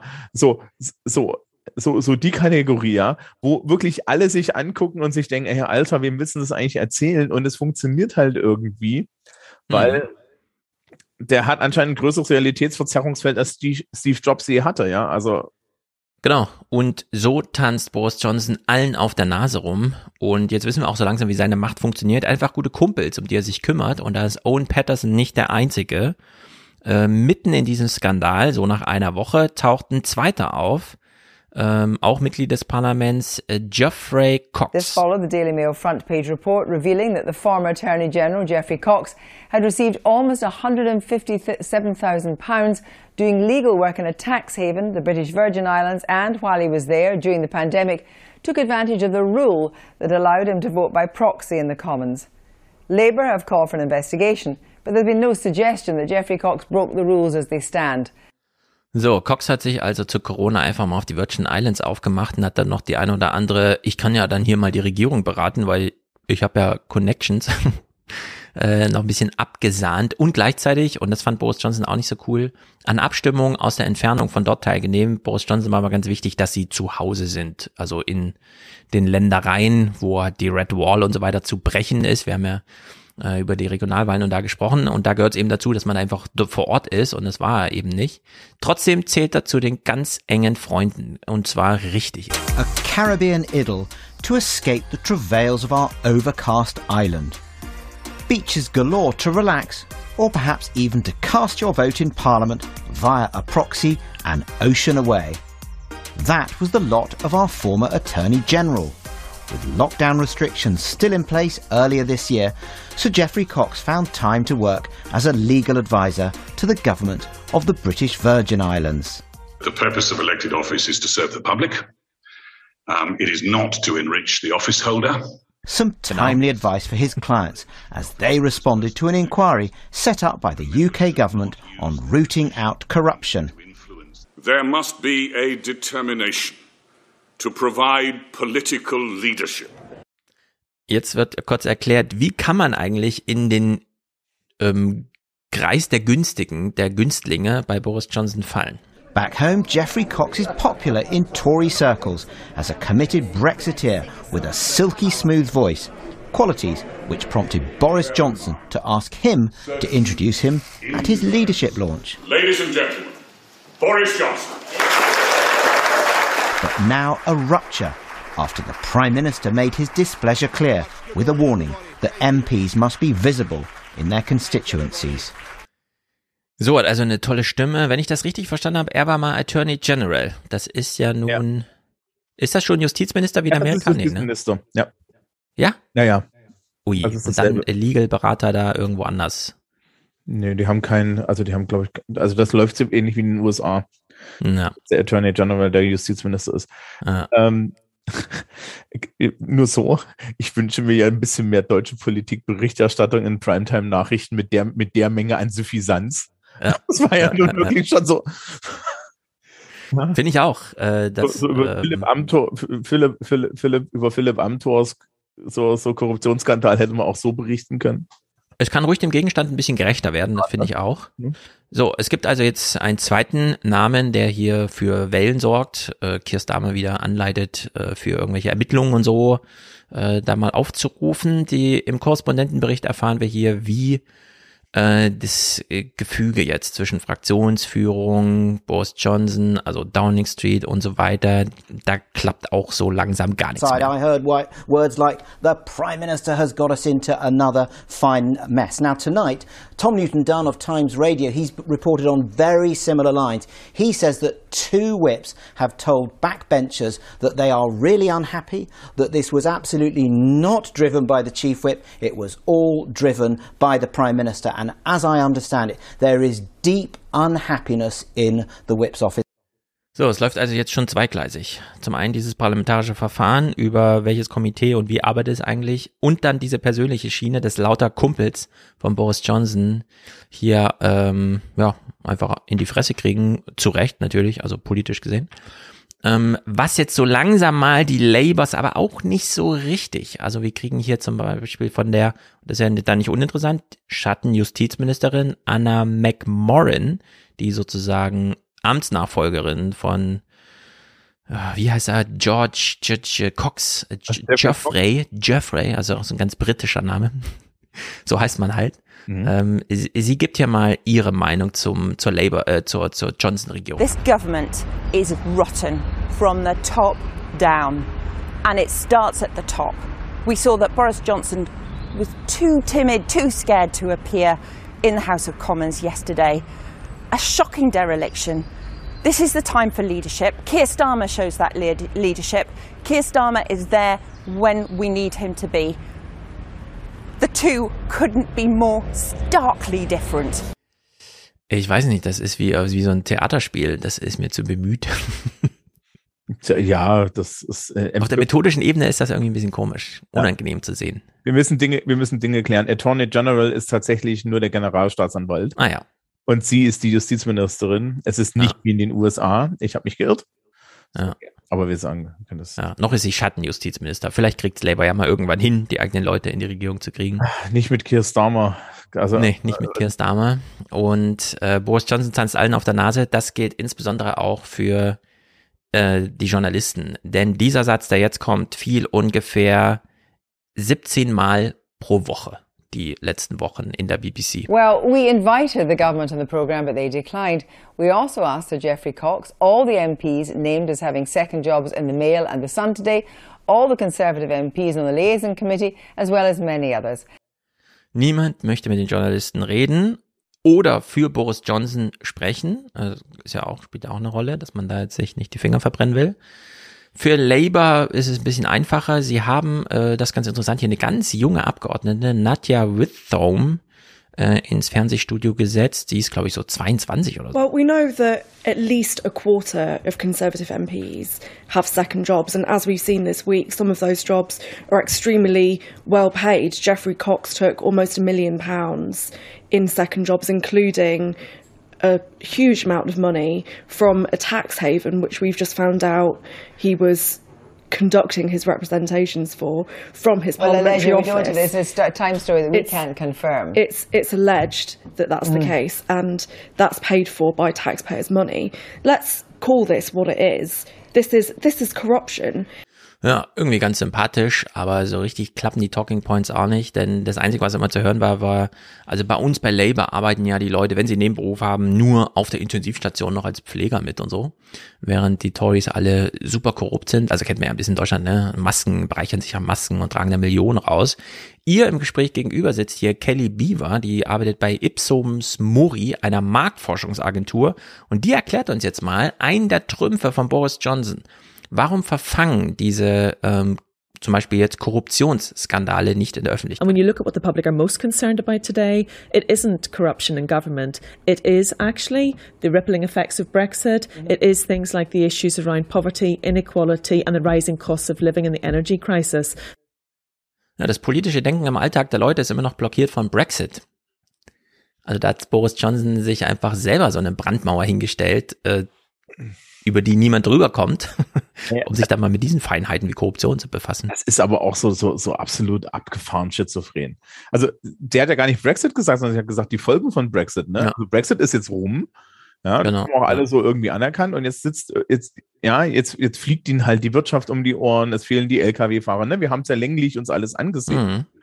Und ähm, aber auf die Idee, dass, dass ja Johnson da null regiert, also wirklich null regiert. Ja. Ja, dass sie wirklich von einem, von einem Fettnapf da ins nächste stolpern, null Pläne haben, was sie da tun, nichts funktioniert, ja, überhaupt nichts. Es kam jetzt letztens übrigens durch. Ja, Johnson hatte ja mal die Idee, eine Brücke zwischen Nordirland und äh, Schottland zu bauen. Das hat man dann doch eingestellt, weil es ein bisschen teuer und unmöglich ist. Ja. Ähm, lauter solche Sachen, das verfängt alles null. Ja? Also es ist ja nicht mal irgendwie mehr so, dass du jetzt irgendwie sagen könntest, ja, Gott, das ist so eine, ja, also wie wir vorhin so über die deutsche Politik geredet haben, so, ja, meine Güte, ne, so in der Ausführung wäre es jetzt noch ein bisschen toller gewesen und so. Ja, so weit sind wir ja da gar nicht, ja. Also, ja, also wir streiten hier über einzelne Sätze, die in so Gesetzen mit drinstehen, die so als Zwischenprosa irgendwie Überschriften sind und in England äh, gar nichts davon, sondern da hat nichts mit sowas zu tun. Stell dir mal vor, in Deutschland würden irgendwie no- so 70.000 äh, Lkw-Fahrer ja, äh, fehlen, ja. Also da, ich weiß nicht, ja, da hätten wir voll Ja, wahrscheinlich viele Neuwahlen. Ja. Boris Johnson hatte dann die Gelegenheit, nicht nur den Brexit zu nutzen oder die Folgen des Brexit, um mal wieder darauf hinzuweisen, dass wir noch ganz schön viel machen, nämlich den Brexit immer noch delivern. Es war ja auch noch Klimagipfel. Dort allerdings, ich habe es als Video leider nicht gefunden, aber wir glauben mal, da es mehrfach gesagt wurde, gab es auch so eine kleine Notwendigkeit, die uns hier reportiert wird, die der Boris Johnson nachkommen Boris. Johnson could not escape those questions about what's happening in Westminster when he appeared here in Glasgow. Now, look, this was his big chance to appear on the world stage, and he made a statement that he probably never thought he'd have to make at such a high profile occasion, and that was to deny, to say that the UK is not remotely a corrupt country. Now, the reason why he said that was he wanted to set into context all those stories about some of his MPs So, er fliegt also dahin, muss auf der Bühne erstmal sich die Frage fallen lassen, aber sind wir nicht in einem korrupten Land? Äh, nein. Ja, ich habe auf dem Weg zum Konferenzzentrum hier in Glasgow so eine Zeitung mitgenommen. Sagen Sie mal, stimmt Äh, es denn, was ist denn da los? draufsteht? So, das war also am 10. COP ist eröffnet, COP läuft. Oh Gott. Am 15. unternimmt das Parlament den Versuch des U-Turns. Irgendwann muss man ja dieses Korruptionsding mal wieder auf die Schiene kriegen, damit, ne, und so, man kein korruptes Land ist. Es ist super interessant. Äh, Wir sehen im Parlament, was passiert. Die Journalisten glauben, können selber nicht so richtig erklären, was da passiert. Wir gucken uns das First, though, to breaking news and events in Parliament in the last few minutes, where the Commons had been expected to reverse that controversial vote, you'll remember, from a fortnight ago, which had briefly allowed Owen Patterson, the MP, the chance to remake his case over allegations of paid lobbying. Well, Nick Watt is here, and we're going to see that moment in a second. Nick, just talk us through what actually happened. That's right. So uh, Boris Johnson had hoped to put this episode behind him, as you say, rescinding that controversial vote from a few weeks ago. And in the last half an hour or so, Nigel Evans, who's the deputy speaker, said, "Are we ready to take this motion from the front bench?" Uh, government moved the motion, and then we heard the word "object." We think that was from the veteran MP Christopher Chope, and I think we can have a look at uh, actually what happened, Emily. So, es ist also nicht Goyle vor Ort, sondern sein Stellvertreter. Der kennt aber auch die Satzung ganz genau und weiß, was zu tun ist. Alle anwesenden Parlamentarier auch und sie nutzen hier Gelegenheiten. Also wir gucken uns das auch mal an. We now come to a motion relating to the Committee on Standards, and I call the Minister to move formally. Objection taken. Wow. Um, Mr Cash, are you still wishing to move a point of order? Respect, uh, Mr Deputy Speaker, I think in the circumstances uh, the answer is no at this moment in time. Mr Wishart, point of order. Mr Deputy Speaker, we've just passed probably one of the most significant motions that this House has considered in the past two weeks, motion number six in committee standards.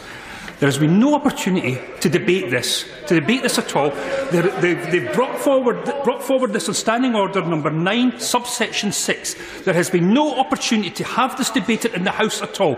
I'm looking for your advice, Mr Deputy Speaker, to see how we can have the Leader of the House Mr. come to Wishart. this House and explain what he's doing. Somebody shouted object. I took the objection. It will now be up to the government then to reprogram uh, that particular motion. So we're moving on.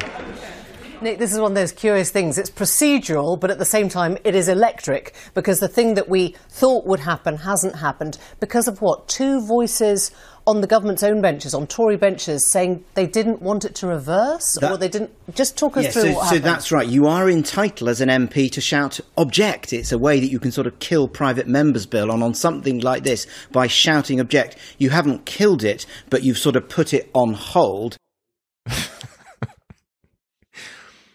Was für ein Durcheinander. Ja, also, das ist geil. Ich habe das vorhin nachgeguckt. Das gibt es anscheinend in den USA auch. Ähm, man kann in einer Debatte einen Einspruch einlegen, indem man sagt Object und dann wird das halt nochmal neu gemacht, weil man der Meinung ist, das Thema geht nicht.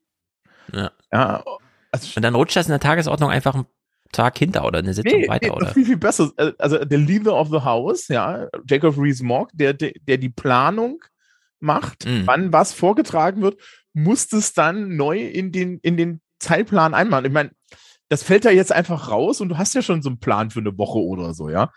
Also Rees-Mogg, äh, das sieht man selten im Fernsehen, aber man kann sich das im Parlamentsfernsehen angucken. Das britische Parlament hat ja diesen wirklich geilen YouTube-Kanal. Äh, macht regelmäßig auch vor PMQs und so weiter, ähm, erzählt er, was jetzt im Endeffekt die Planung der Regierungspartei ist, welche Debatten als nächstes geführt werden, welche Gesetze als nächstes irgendwie auf dem Plan stehen und so weiter. Und im Endeffekt hat jetzt jemand Objekt gesagt und damit muss er das, muss er da jetzt einen neuen Platz für finden. Und er Aber hat kann das jetzt- auch einen neuen Platz in zwei Monaten finden. Also so ist Ja. es nicht. Genau, hat das jetzt so Filibuster-Qualitäten, ja, dass man es einfach immer weiterschiebt? Ich meine, die haben es ja jetzt Ich- verbunden mit der Forderung, Ja. wir möchten gern darüber diskutieren. Ähm, das war aber, glaube ich, gar nicht, ich weiß gar nicht, ob er das war, der da geschrien, äh, der da Objekt Nee, nee, hatte. die wissen nicht genau, wer, wer Objekt gerufen hat. Die haben nur zwei Stimmen gehört und vermuten, aber er hat ja, Aber der andere der- Typ, den wir gerade er, gehört hat er war von der. SMP. Er war von der SMP. Er stand bei der SMP-Bank Ah. und hat sich beschwert, dass darüber geredet wird. Das Objekt so- also soll angeblich von den Tory-Bänken gekommen sein. Hm. Ja, also irgendwer will jetzt noch. Die hätten da ja schon ein Interesse dran, dass dieses Ding jetzt nicht weggeht. Ne? Also das ist ja schon so ein bisschen cooler für sie.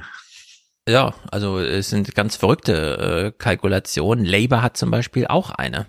Also die Tories werden wohl darüber debattieren müssen, mal sehen. Äh, Labour äh, hat dann sich gedacht, na dann setzen wir mal eine Abstimmung für unseren Vorschlag Boris an. Johnson had hoped that today would mark the step where they could move on from this, and Chris Bryant saying that this is going to happen tomorrow means that they want to dispose of this pretty quickly, although it looks like there is going to be an hour long debate. Because, of course, on Wednesday, Labour has a debate, and it's an opposition debate where there will be a vote on banning MPs, massively restricting their uh, ability to take sa- outside jobs, banning them from having directorships and things like that. Ja, die wollen ja einfach alles zusammenstreichen an Gelegenheiten, da Geld zu verdienen. Und nutzen natürlich die Möglichkeit, dass sie äh, terminlich einfach das jetzt machen können, weil es ist ja in der Schwebe und dadurch können sie denen dann immer vorwerfen, also ihr wart da dagegen, als wir hier gegen Korruption gekämpft haben, aber ist am Ende auch nur so ein Medienstunt wahrscheinlich. Ja, die Opposition hat halt ein paar Tage immer zwischendrin, wo sie das, wo sie die Geschäftsordnung bestimmt. Hm. Also im Bundestag, wir können mal vergleichen zum Bundestag sehen. Im Bundestag gibt es das Bundestagspräsidium und das Bundestagspräsidium ist überparteilich und macht die Geschäftsordnung. Und Hm. zwar rein nach Verwaltungsprinzipien. Ne? Ja. Rein nach Teilmanagement, Verwaltungsprinzipien. Hier ist es so, die Geschäftsordnung wird von der Regierung bestimmt, außer an bestimmten Tagen, wo die Opposition sie bestimmt. Und die Details, also wann, worüber abgestimmt wird, das macht dann der Speaker of the House. Aber im Endeffekt die Themen und die Gesetze, die liegt, legt dieser Leader of the House, was jetzt Rees Mogg macht, vor.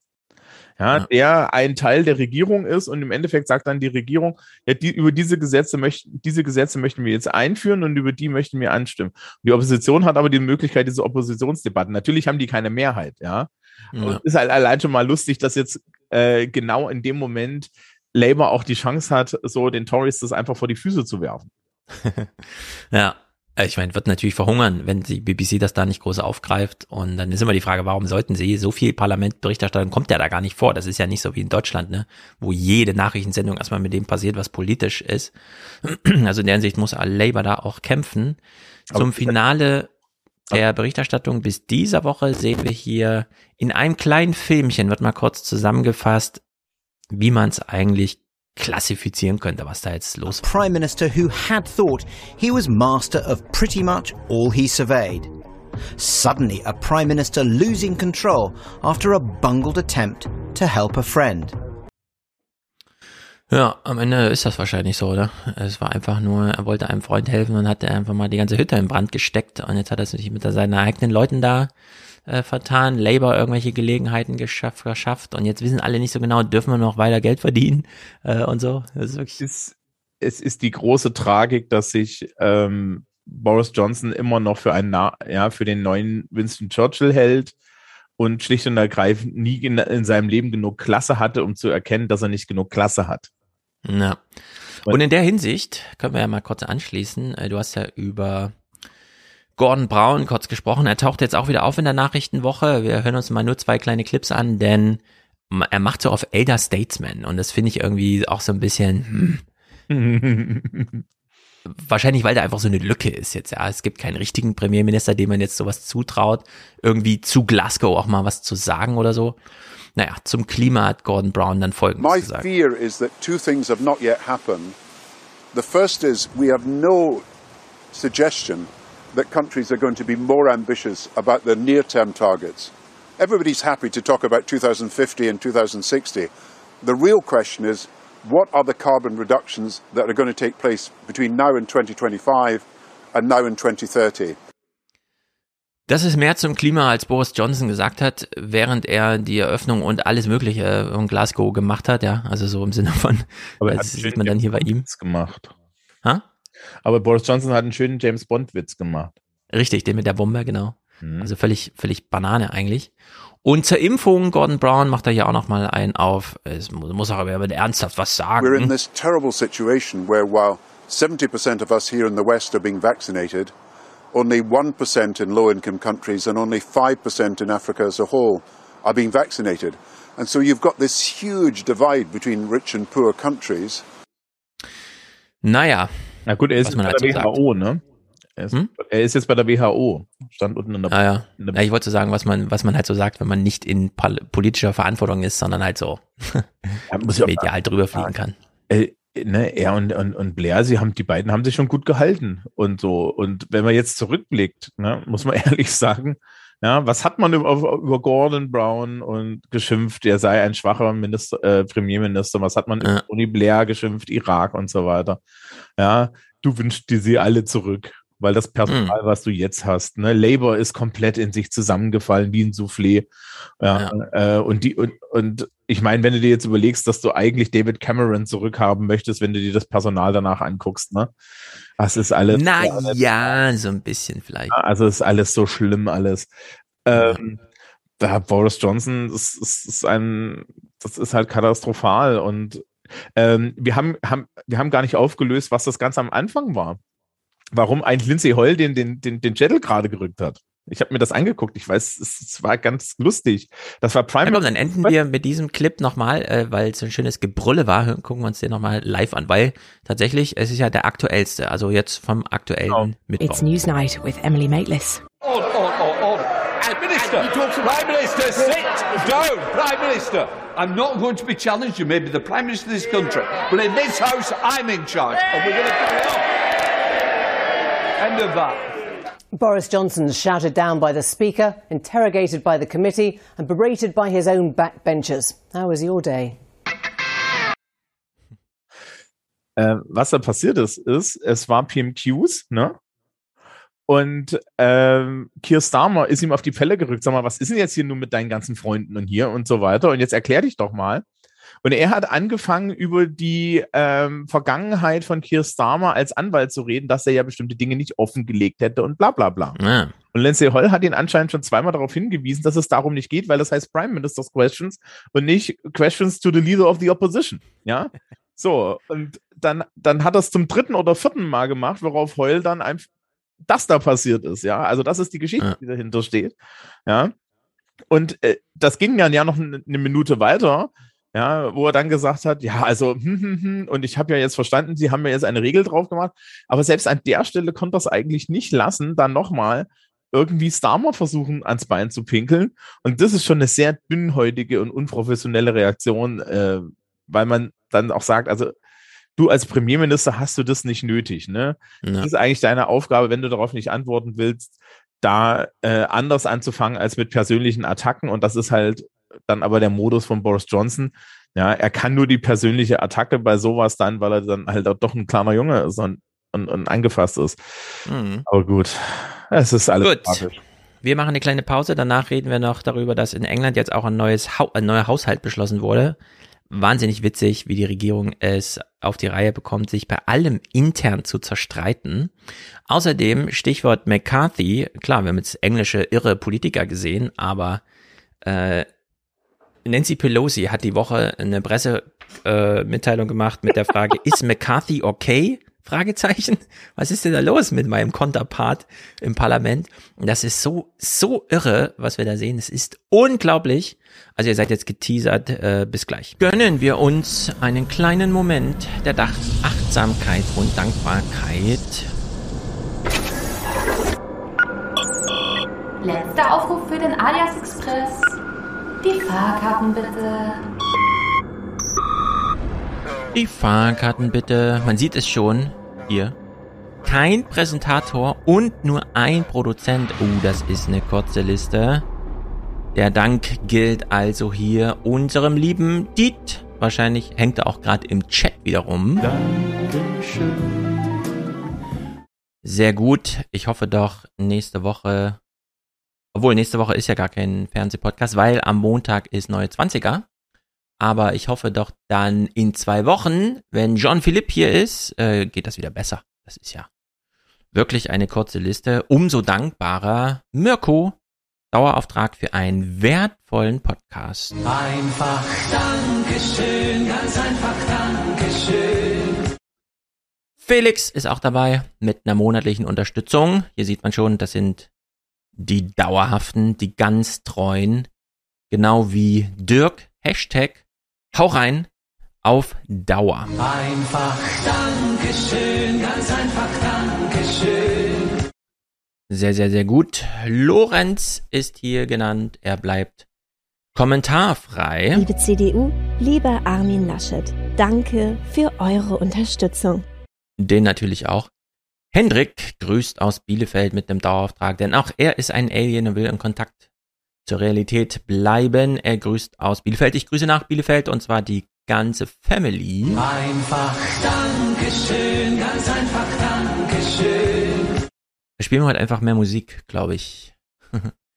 Fritz und Vincent bleiben hier kommentarfrei. Niklas, unser Niklas, wir haben hier mit, über Polen schon häufiger mit ihm gesprochen. Er hat ja sein Audible-Abo gekündigt, wahrscheinlich weil er jetzt Salon hört.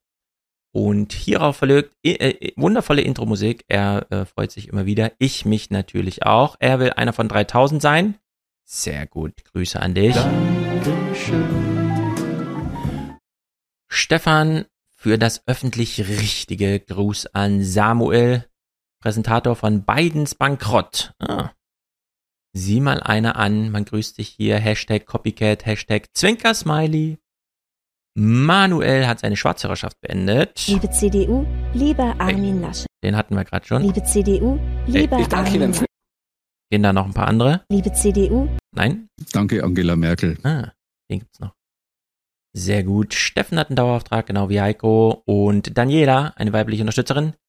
Christian sagt Danke. Sebastian, danke für deine Arbeit. Leo, Zeit für einen Dauerauftrag. Einfach Dankeschön, ganz einfach Dankeschön. Leo, gerade genannt, Moritz, seine monatliche Unterstützung. Vielen Dank für die tolle Arbeit. Grüße aus Jena. Uh, ich grüße nach Jena. Es wohnen ganz schön viele Leute in Jena. Jan und Robert und Stefan, der will einer von 3000 sein. Und N. -Punkt. Florian unterstützt den Familienpodcast. Das ist natürlich sehr gut. Marius Unterstützerdank für einen Fernsehpodcast und als letztes genannt Felix. Grüß an dich. Also, da hoffe ich natürlich auf mehr. Schon allein, weil wir hier mehr Pause brauchen, wenn wir uns hier Pause nehmen. Das sind jetzt gerade mal drei Minuten 50. Das ist zu kurz. Also fernsehpodcast.de slash produzieren oder einfach fernsehpodcast.de und dann dadurch klicken auf produzieren. Da kann man diesen Podcast unterstützen. Dann haben wir mehr Pause und es ist mehr Budget da für tolle Gäste, die hier ja immer mit aushelfen. Nun gut, für heute haut rein, äh, zurück in den Podcast.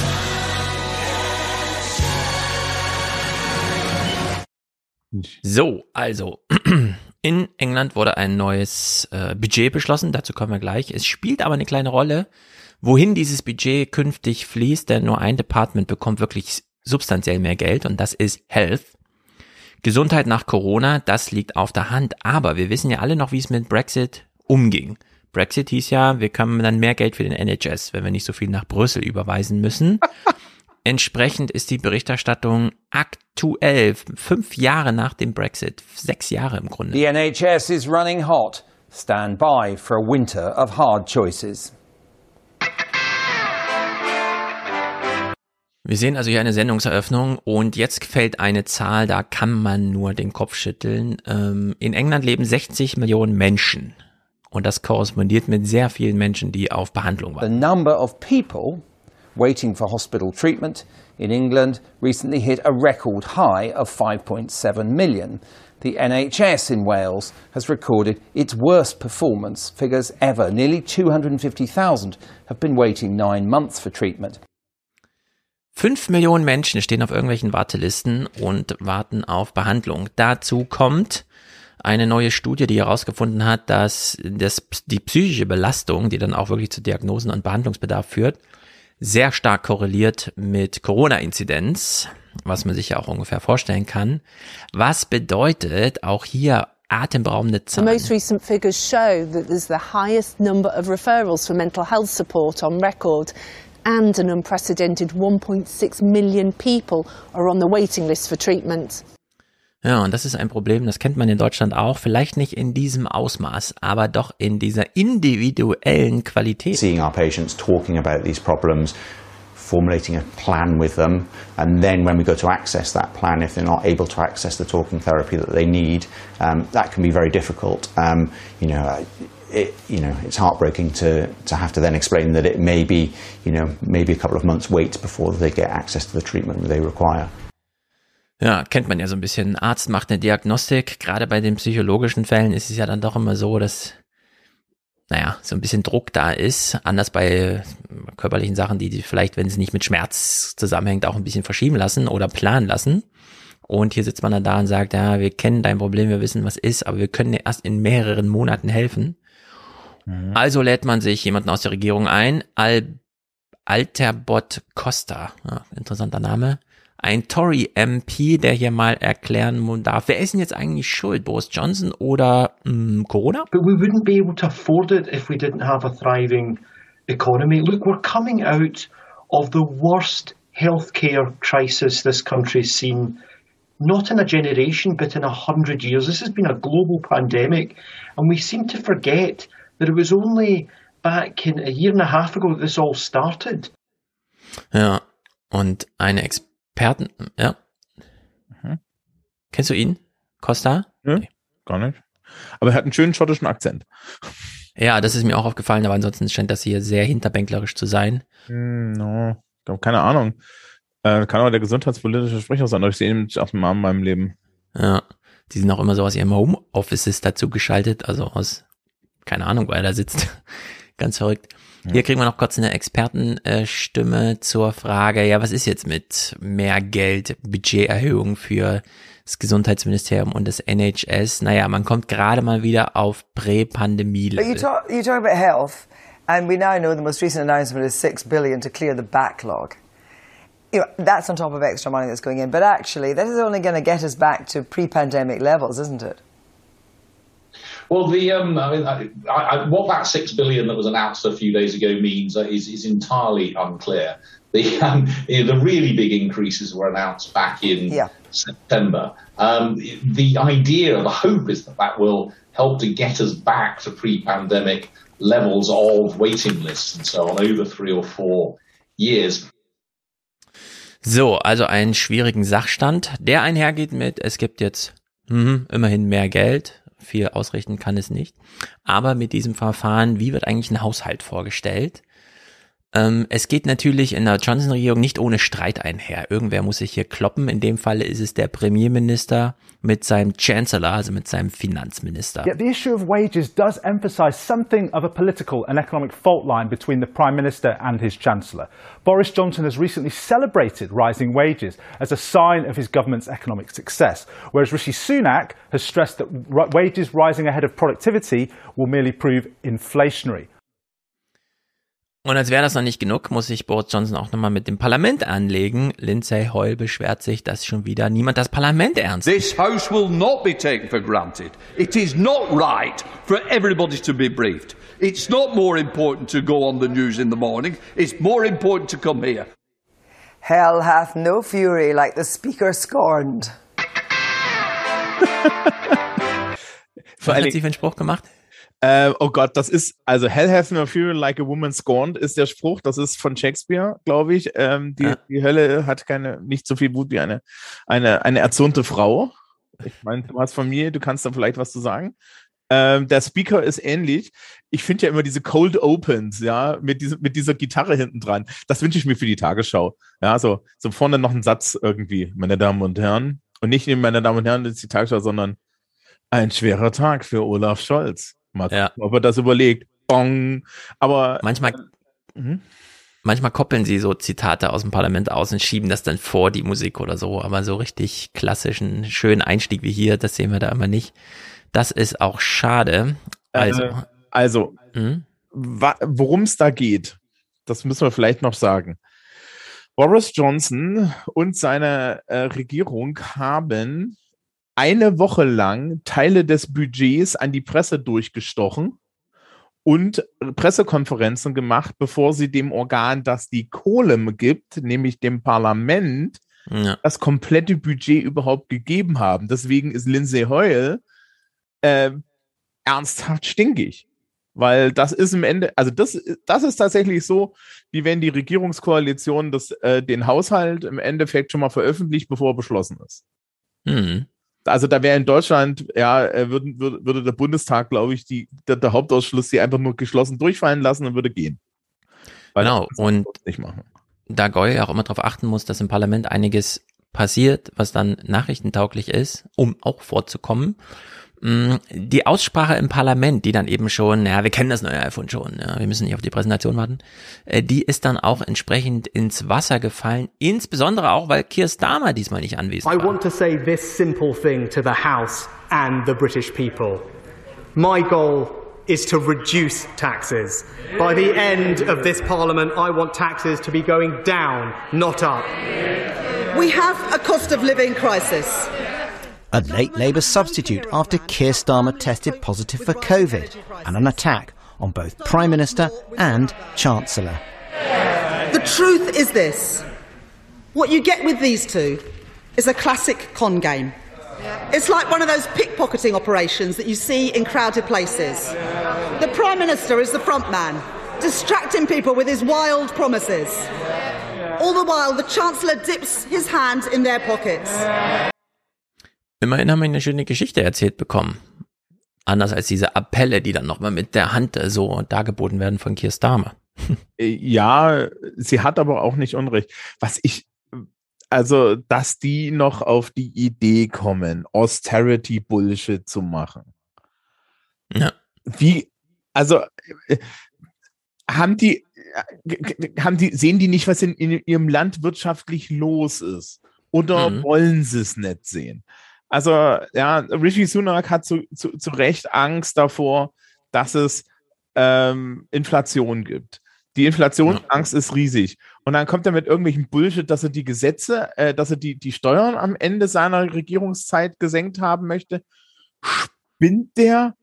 Ja, also, also wo, wo soll denn die Kohle herkommen? Der NHS ist im Übrigen steuerfinanziert, ne? Also das ist so eine, so eine Extrasteuer, die sie gerade Genau. übrigens für die jungen Leute auch erhöht haben. Und es ist klar, dass sie sie nicht reduzieren werden können. Also was für ein Bullshit. Also in der Hinsicht haben wir eine schöne Doppelung mit der Regierungsfindung in Deutschland und der Frage, wie gehen wir um mit Schuldenbremse, Investition und so weiter. Weil wir haben uns ja auch in so eine Zwangslage da rein manövriert durch irgendwelche Halbsätze im Grundgesetz, die da viel zu, sp- also später so nachgetragen wurden. Und jetzt wird man kreativ. Genau. In England kam im Parlament allerdings erstmal keine Stimmung auf, dafür dann im Fernsehstudio fand ich, also das war dann ganz interessant.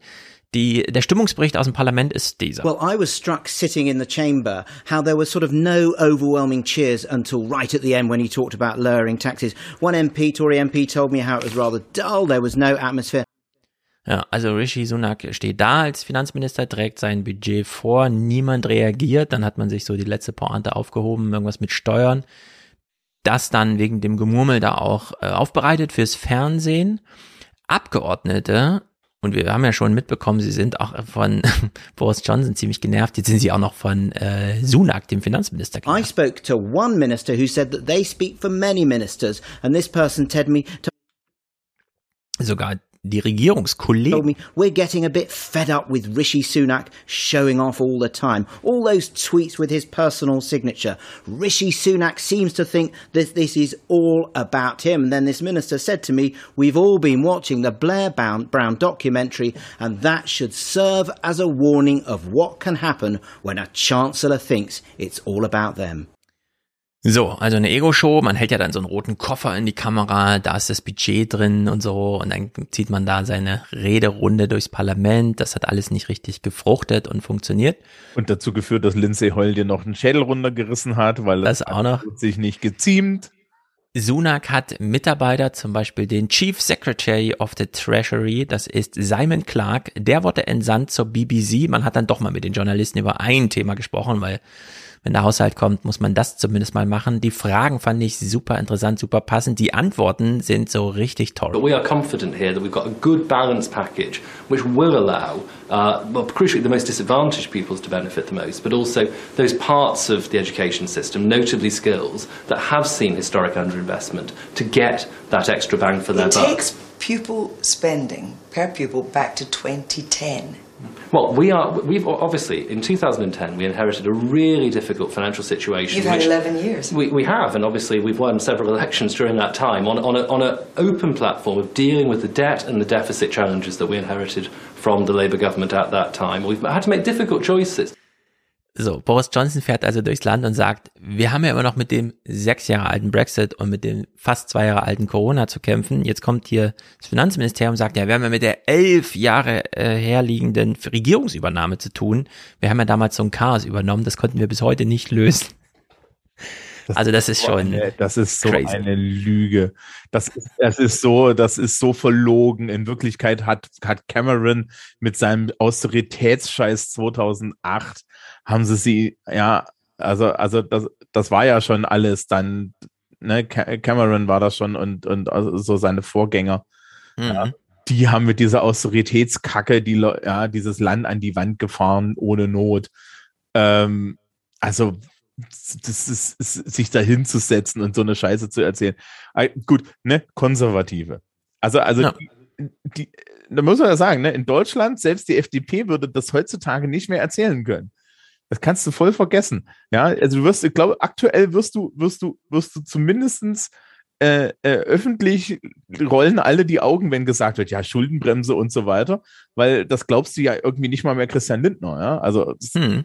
ist, Also hier in der nächsten Frage, da haben wir eine ganz interessante Doppelung zu Deutschland, denn wir hatten ja auch äh, Tarifverhandlungen im öffentlichen Dienst nach den ersten beiden Corona-Wellen, also im Sommer 2021, bei denen der Staat nicht unbedingt gesagt hat, okay Leute, ihr habt viel durchgemacht und so weiter, jetzt können wir euch mal ein bisschen entschädigen, sondern da sind sie ja hart geblieben und das macht der Clark hier auch. Es ist mir total unverständlich, wie man ähm, in dieser Corona-Lage, die man ja die ganze Zeit so betont und alles ist so schwer, trotzdem an diesem Punkt so hart sein The kann. right thing to do But- is what we have done is allocate headroom within the settlement to make sure we can adapt to the situation that we're going to see in the new year.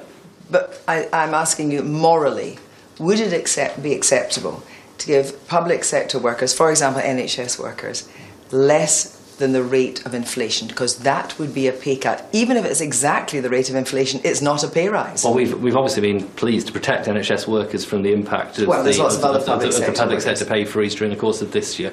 What I would say is very simply, we will look at the recommendations of the pay review bodies in the round. Ja, anstatt ja einfach mal zu sagen, ja, wir beißen mal in den sauren Apfel, also es wird zumindest keine Lohnsenkung durch Inflation geben. Ja, also das, äh, das ist dieselbe Diskussion. Aktuell ist übrigens TVL, also Tarifvertrag, der, äh, öffentlicher Tarifvertrag der Länder, wo ich dann ja als Landesbeamter hinten dran hänge. Ja.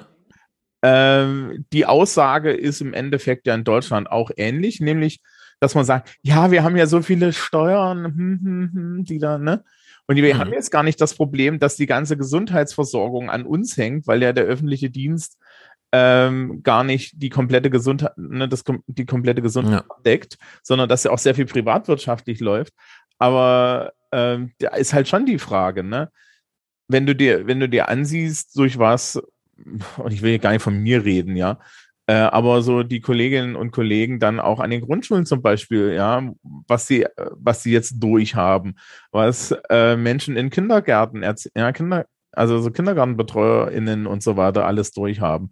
Wir gehen alle auf ein Zahnfleisch, ja. Also es, es wurde ja jetzt schon gesagt, die, äh, dass in Krankenhäusern im Endeffekt die vierte Welle jetzt umso schlimmer wird, weil die Hälfte des Personals einfach schon in den letzten drei Wellen abgesprungen ist. Genau, sind schon gegangen. Ja, und, und dann so ein Gequatsche von irgendwelchen Landesfinanzministern und irgendwelchen Bunde, ja, und, und, und der Bund ist ja jetzt nicht dabei in dem Fall, zu hören, ja, wir können uns das nicht leisten, wir können uns das nicht leisten. Ja, es gibt halt einfach mal Dinge, die muss man sich leisten und in Großbritannien ist es noch schlimmer. Ja, Ja. äh, sie müssen Brexit auffangen. Es ist ja schon jeder nicht, nicht britischer Arzt äh, im Endeffekt ja wieder zurück nach Europa gegangen. Ja, Hm. äh, die ganzen, die, die, ja, Boris Johnson war ja noch stolz, was er für ausländische, na, also ausländische Ja. äh, Leute hatte, die, die auf ihn aufgepasst haben während seiner Corona. Äh, Stimmt, er hat den beiden namentlich, er hat die beiden Pflegerinnen, die ihn gepflegt haben und vorm Tode bewahrt, so hat er es gesagt, namentlich noch genannt in seiner Dankesrede. Und, trotzdem fällt da nichts bei ab. Und ich meine, sie hat jetzt nur gefragt, moralisch, ja, sie hat sogar nochmal gelabelt, als es ist eine moralische Frage. Und dann im Vergleich zur Inflation heißt ja wirklich, sind sie bereit für eine Stagnation des Lohns? Es ging ja nicht mal um Erhöhung oder so. Allerdings, wir merken uns das, wir bekommen gleich auch eine Antwort vom Labour Schatten Treasury Secretary. Äh, und dann können wir mal gucken, ob der eine bessere Antwort gibt. Wir haben aber noch zwei andere Antworten von Clark. Es sind äh, doch ganz gute Fragen, die ihm hier gestellt werden. Finally, this budget shows that the government has simultaneously managed to create the highest taxes since 1949, and yet most departments are not even back to their 2010 spending, day-to-day spending levels. That is quite some feat. Well, we make no apologies for the fact we are spending more as a government on public services. I think that's the right thing to do. So, das hat er sich gut zurechtgelegt. Jetzt schließt sie aber an und diese finale Frage, die ist einfach auch für Deutschland ganz, ganz, ganz, ganz, ganz drängend. Die kann sich die CDU jetzt in der Opposition nochmal selber stellen. Was ist eigentlich konservativ sein heute? So it's a philosophical. So this is interesting. Just finally, this is new conservatism. Then I think I, I think it's, it's new conservatives, high spending, and actually high taxes. Well, what we want to see is, is, is, a, is to get the economy turbocharged, to unlock the productivity, and to, to deliver uh, growth more evenly across the UK. That does require some upfront spending. We are, as I say, we're not shying away from the fact we are making big, big calls in terms of the, the investment in our infrastructure. But where there are chances, as the economy recovers, to cut taxes, as we've shown through our action on business rates today, and as we've shown through universal credit taper relief as well, we will do that. Ja, also in Deutschland ganz konkret, wenn jetzt wirklich stimmt, dass Lindner Finanzminister wird und Habeck Wirtschafts- und Klimaminister, dann haben wir auf der einen Seite die Verteidiger des konservativen Regierungserbes, Hashtag Schuldenbremse, und dem gegenüber ein progressives Wirtschaftsministerium, das ganz klar beziffert, aber auch dazu sagt, für was dieses Geld ausgegeben werden soll und dann werden die Investitionen beim Namen genannt. Und dann muss sich jeder das einfach anschauen und fragen, wollen wir jetzt unseren industriellen Wohlstand bewahren oder die Schuldenbremse? Der Markenkern der Konservativen, weil beides klappt dann nicht. Und da muss man sich entscheiden. Und sie hat ja auch so eine Frage aufgeworfen. Beim Umgang mit dem Geld entscheidet sich's. Also das finde ich, äh, das ist gerade sehr dramatisch in Europa, muss man mal so sagen. Sowohl äh, in England als auch bei uns. Also man könnte ja die Konservativen an sich daran erinnern, dass konservativ einfach nur heißt, wir bewahren Dinge. Genau. Ich würde zuspitzen auf äh, Wohlstand und Vermögen. Ja, genau. Worauf können wir denn so stolz sein in, in Europa, egal ob jetzt Großbritannien oder Deutschland oder so? Ah, ordentliche Sozialsysteme, anständige Infrastruktur, genereller Wohlstand, der dadurch entsteht. Ist es nicht bewahrenswert? Müssen wir es jetzt wirklich ab? Und der industrielle Know-how und so, ja. Ja, ne? Bildung. Hm. Genau. Hm. Ja, also in der Hinsicht. in sowas. Genau, aber das kostet Geld und eine Schuldenbremse zu bewahren äh, ist im Vergleich dazu so lachhaft. Aber mal gucken, wie dieser Konflikt ausgeht. In der Hinsicht bin ich, äh, habe ich nichts dagegen, dass Christian Lindner das Finanzministerium bekommt, denn am Ende ist es immer noch der ehemalige Finanzminister Olaf Scholz, der als Kanzler da oben drüber sitzt. Und da soll sich mal ruhig äh, jemand die Finger verbrennen. Das wäre für Habeck auch nicht besonders einfach, diesen Posten zu machen. Ich finde das, ich finde das insofern, glaube ich, also ich glaube, Christian Lindner ähm, wir warten mal auf den ersten, auf den, auf die erste EU-Sitzung der Finanzminister. da wird glaub, geschlachtet, ja. Ich, ich glaube, ich, ich glaube, ähm, die norden den ein. Ja. Ja, also gegen Draghi und Macrons Leute, die da geschickt werden, kannst du im Grunde, da die ja das alles schon vorbereiten, wie sie da als Phalanx auch jetzt neu stehen. Also da können wir alle mal sehr gespannt sein. Das wird ja hier dann demnächst losgehen. Jetzt hatten wir noch im Hinterkopf, der Clark sagt, ja, ob wir jetzt die äh, Löhne des öffentlichen Dienstes wirklich auf Inflationsniveau anheben, also faktisch nicht für eine Senkung sorgen, da müssen wir erstmal auf die Empfehlung der entsprechenden Gremien abwarten. Das kann ich jetzt so pauschal gar nicht sagen, wie ich dazu stehe. Bei Labour hätten wir ja eigentlich eine klasse, äh, krasse, deutliche Antwort irgendwie erwartet, dass man da einfach sagt, ja, also unter das Inflationsniveau fallen bei uns die Löhne nicht zurück. Das hieße ja, dass die Löhne zurückgehen. Ähm, naja, kann man mal zuhören, wie Labour sich hier schlägt. When it comes to public sector pay rises, the cap is off now. The Und immer auch auf die Methode achten, wie Labour sich schlägt, nicht nur bei was. Freeze is over. Inflation is running at 4%, probably up to 5%. Would a Labour government commit to an above inflation pay rise for public sector workers? You've got to at least keep pace with it if you don't want people to be suffering a real terms pay cut. Now, the pay bodies will do, will do their work, but you've seen the inflation projections from the OBR today, uh, looking at between 4 and 5%. If people's pay doesn't keep up with that, then they're going to be suffering a real terms pay cut. And remember, in addition to that factor, they've got tax increases coming in uh, on top of that next April. So you would go for absolutely inflation pay inflation rise or an above inflation rise? We don't want to see people's real terms pay cut. So we're above inflation pay rise then? You've got to at least keep up with it or else you have a real terms pay cut. Und der Typ wäre Finanzminister. Ich habe mich gerade gefragt, haben Sie, haben Sie niemanden langweiligeren, vielleicht auch älteren gefunden? Ja, vor allem kann er da nicht wirklich einfach mal lügen. Was heißt, er weiß ja auch nicht, wie die Inflation sich jetzt entwickelt und dass er nicht die nächsten Monate da rankommt, da kann er einfach sagen, ja, also wir werden es auf jeden Fall über die Inflation heben. Da muss ich 50.000 Mal nachfragen, ja, um da mal trotzdem nichts Konkretes zu hören. Wie wäre es, wenn im Fernsehen einfach so eine Sache sagt? Wissen Sie, ich habe da, ich habe da dieses Buch von dieser Stephanie Kelton gelesen. Soweit ich das verstanden habe, hat der Brexit den Vorteil, dass wir hier so viel Geld drucken können, wie wir wollen. Ich habe jetzt beschlossen, richtig. wir drucken mal richtig Geld. Jeder Public Worker kriegt von uns eine 100% Pay Increase, scheißegal, wo es herkommt, weil wir können das einfach drucken. Ja, genau. Wäre nochmal eine Ansage gewesen. Und wenn die Welt nicht ja. mitmacht, machen wir es wie China und sorgen für Binnennachfrage. Das hat immer gut funktioniert. Wäre auch mal ein Modell für ja, Deutschland. Entschuldigung, Sie haben Brexit, ja, was eine andere Option als Binnennachfrage haben Sie doch eh nicht. Eben. Ja? Sie sind ja schon auf sich zurückgeworfen. Naja, ähm, bleiben wir ganz kurz noch bei England. Wir gehen aber nur so eine Clipliste einfach durch, bevor wir nach Amerika kurz gucken. Mhm. Es war Glasgow, die Klimakonferenz. Die Berichterstattung war Nonsens. Wir haben nichts erfahren, über was wurde da verhandelt und so weiter. Ich überlege, das für die 29er nochmal aufzubereiten, obwohl wir schon relativ viel über Finance und Klima und so gesprochen haben. Da gab es allerdings echte Fortentwicklung. Ähm, ich, ich möchte kurz Werbung für Konkurrenzprodukte machen. Das ist kein echtes Konkurrenzprodukt. Ähm, der Resonator-Podcast, das ist der, den, den, den der Holgi für, für, fürs Helmholtz, für Helmholtz macht. Mhm. Äh, die haben einen Wirtschaftsökonom, der, das, ah, der, die, der war in Glasgow, ist ein alter Hase und reflektiert auch seine Innen- und die Innen- und Außensicht. Und Holgi hat mit dem vier oder fünfmal geredet. Ja, und Resonator, okay. Resonator, das ist genau, sehr gut, also, weil ähm, und man findet auch relativ wenig Aufarbeitung. Ja, also wenn man das da nachhören kann, das ist gut. Geht kurz zum Resonator. Ich werde mir das auch anhören. Und dann bleiben wir hier bei dieser BBC-Berichterstattung, die so ein bisschen über den Ding schwebt, denn die Frage ist ja nur eine große Konferenz bei uns. Ähm, wer kommt denn dann so und wer kommt denn nicht? First, Nick Watt, our political editor, is here to explore the art of the possible at COP26. Nick.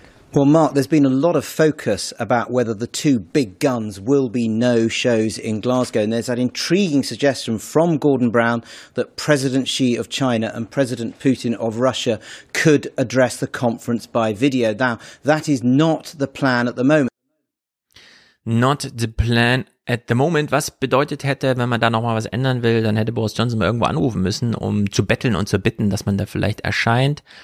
Aber naja, man weiß jetzt zumindest, wer nicht anreist. A host in need of company, but it could be a no, in person at least, from the leader of the world's biggest emitter, plus a no from him.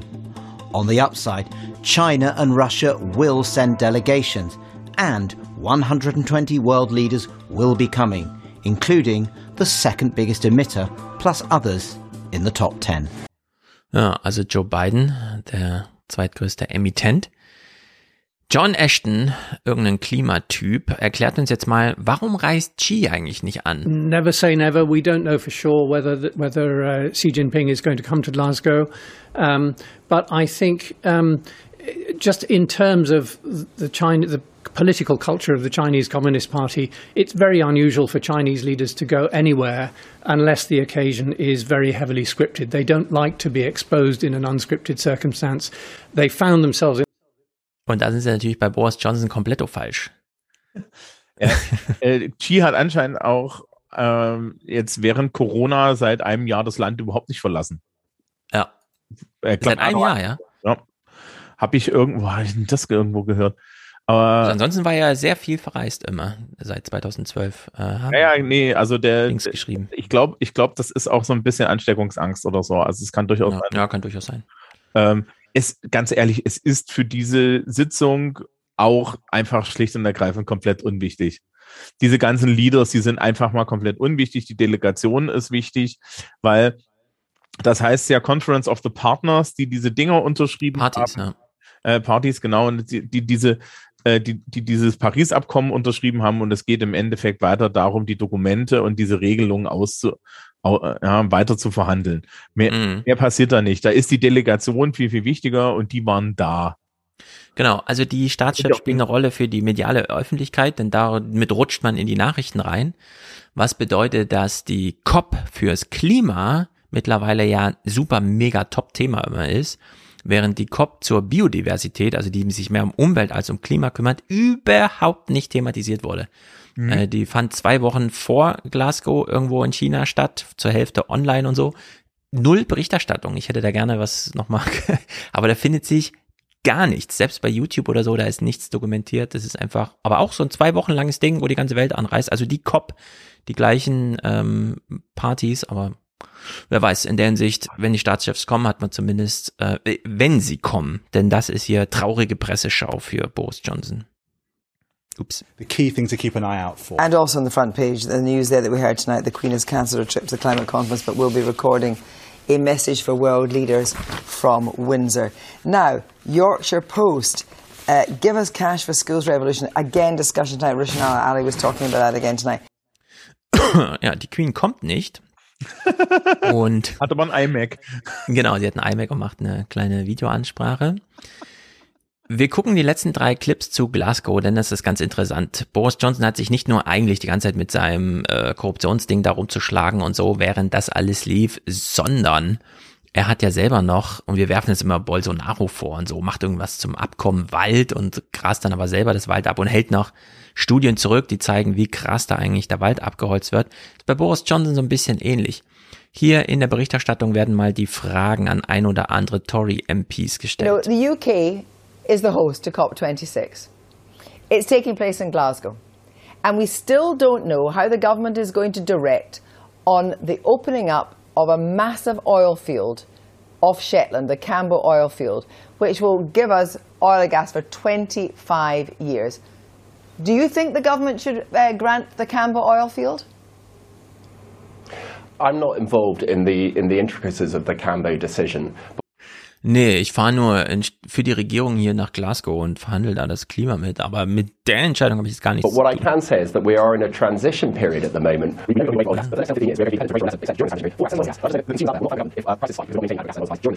How can how can you go around the world trying to persuade other people to accelerate their path out of oil and gas and coal if at the same time you're opening up new oil fields yourself? The answer to your question is clear. No, we should not be doing it. Thank you all very much indeed.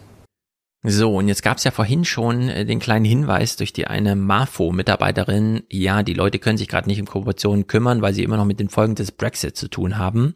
Und hier wird mal eine ganz interessante historische Tagessingularität aufgedröselt. Eigentlich war ja die Regierung Theresa Mays irgendwie auf so einem Pfad, ein Klimagesetz zu machen, aber This puts us on the path to become the first major economy to set a net zero emissions target in law. Division! Clear the lobby! However, this was all happening at an extraordinarily frenetic period in our politics. Parliament was gridlocked over Brexit, and just days before, Theresa May had resigned as Conservative leader. Is this the last throw of the dice? Few MPs, it seemed, were paying much attention. The very day the new policy was announced was also the day that Boris Johnson announced he was running for the leadership. Tja, Boris Johnson betritt die Bühne und wir kennen die Geschichte. Ähm, ach so, übrigens zum Thema Umweltschutz.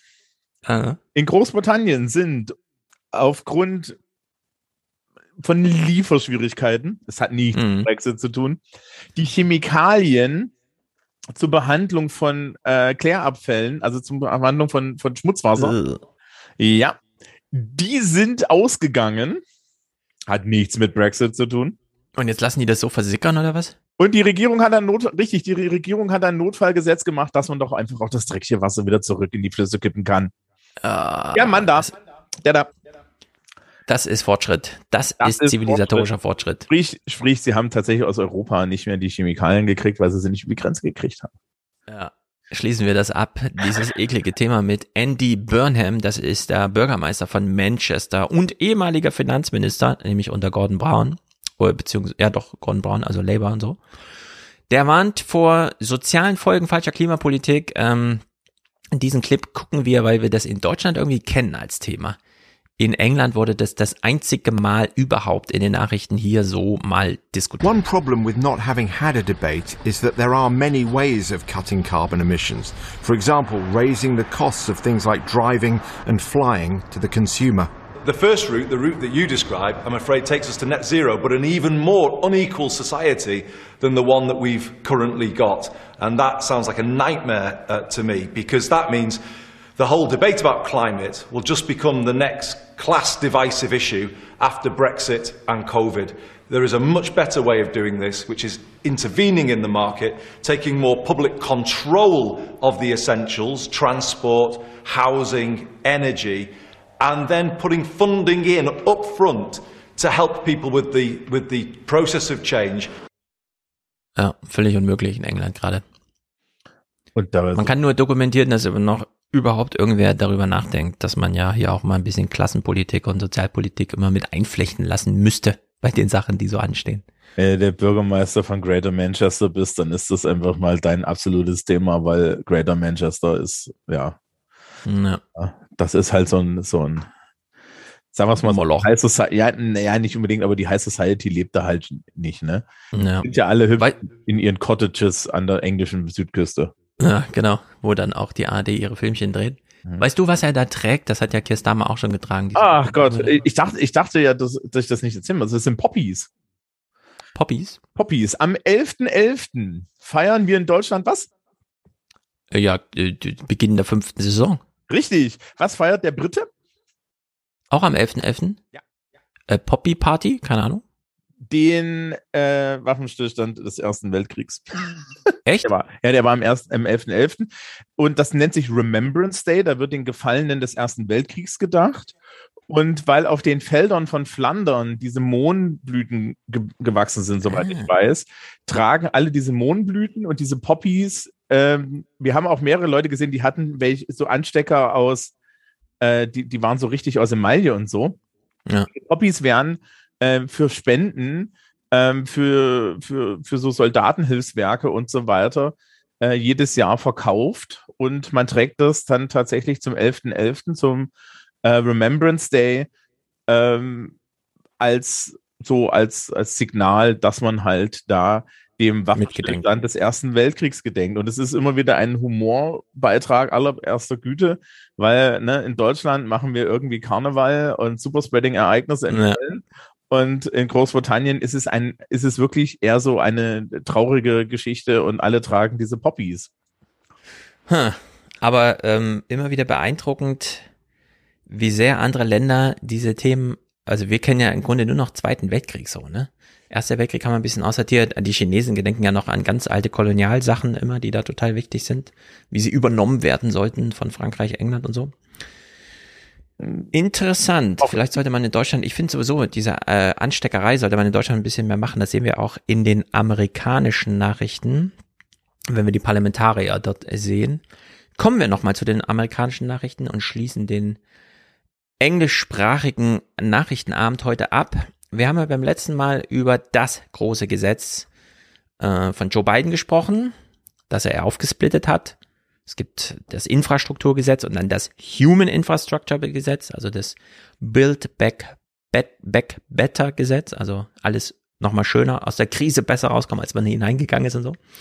Äh, kostet viel Geld äh, und daran entscheidet sich ja, ob äh, Joe Bidens Regier Regentschaft jetzt die ersten zwei Jahre funktioniert oder nicht. Denn entweder fließen, wenn sie fließen, Billionen von Dollar oder eben nicht.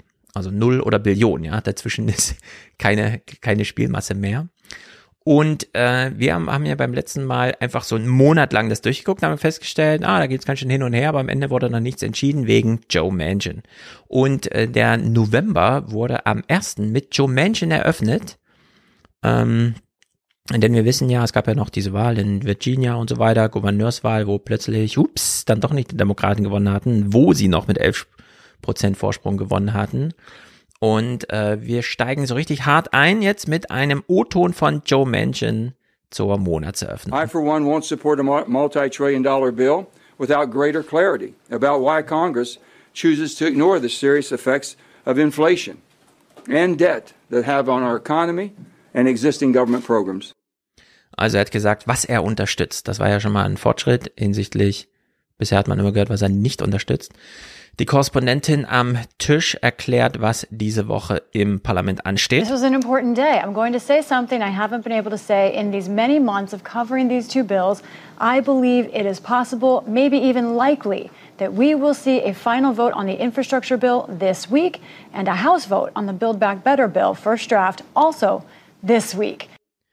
Das letzte Mal, als sie das so gesagt hat, im Oktober, war das alles nichts am Ende des Monats. Hier, das war jetzt 2. November, 3. I can November. report tonight that actually the House is poised to now move forward this week, as I thought they would. The House Rules Committee is meeting right now, and that means we could have a vote on both Build Back Better and the infrastructure bill as soon as tomorrow. My reporting is that's where House leadership is going, votes tomorrow on both. Ja, ganz interessant. Am zweiten heißt es noch, ja, so diese Woche. Am dritten heißt es dann, morgen. Was war passiert? Ja, äh, Wahlen. Klar, in New York hat man die äh, Bürgermeisterwahl gewonnen, aber in Virginia hat man halt ganz überraschender verloren. Weshalb auch Joe Manchin sich wieder äußert zum Wahlergebnis. It's unbelievable to see what went on in Virginia. Uh, and then not just not just from the governor's race, uh, but all the way down that ticket. People have concerns. People are concerned. They very much so. And for us to go down a path that that we've been going, and they were trying to accelerate it, and it has been slowed down. I think that we need to take our time and do it right. Ist das verlogen oder ist das verlogen? Ja. Aber immerhin, immer, immerhin ist er ja dann doch sehr incentive getrieben. Ja. Ja.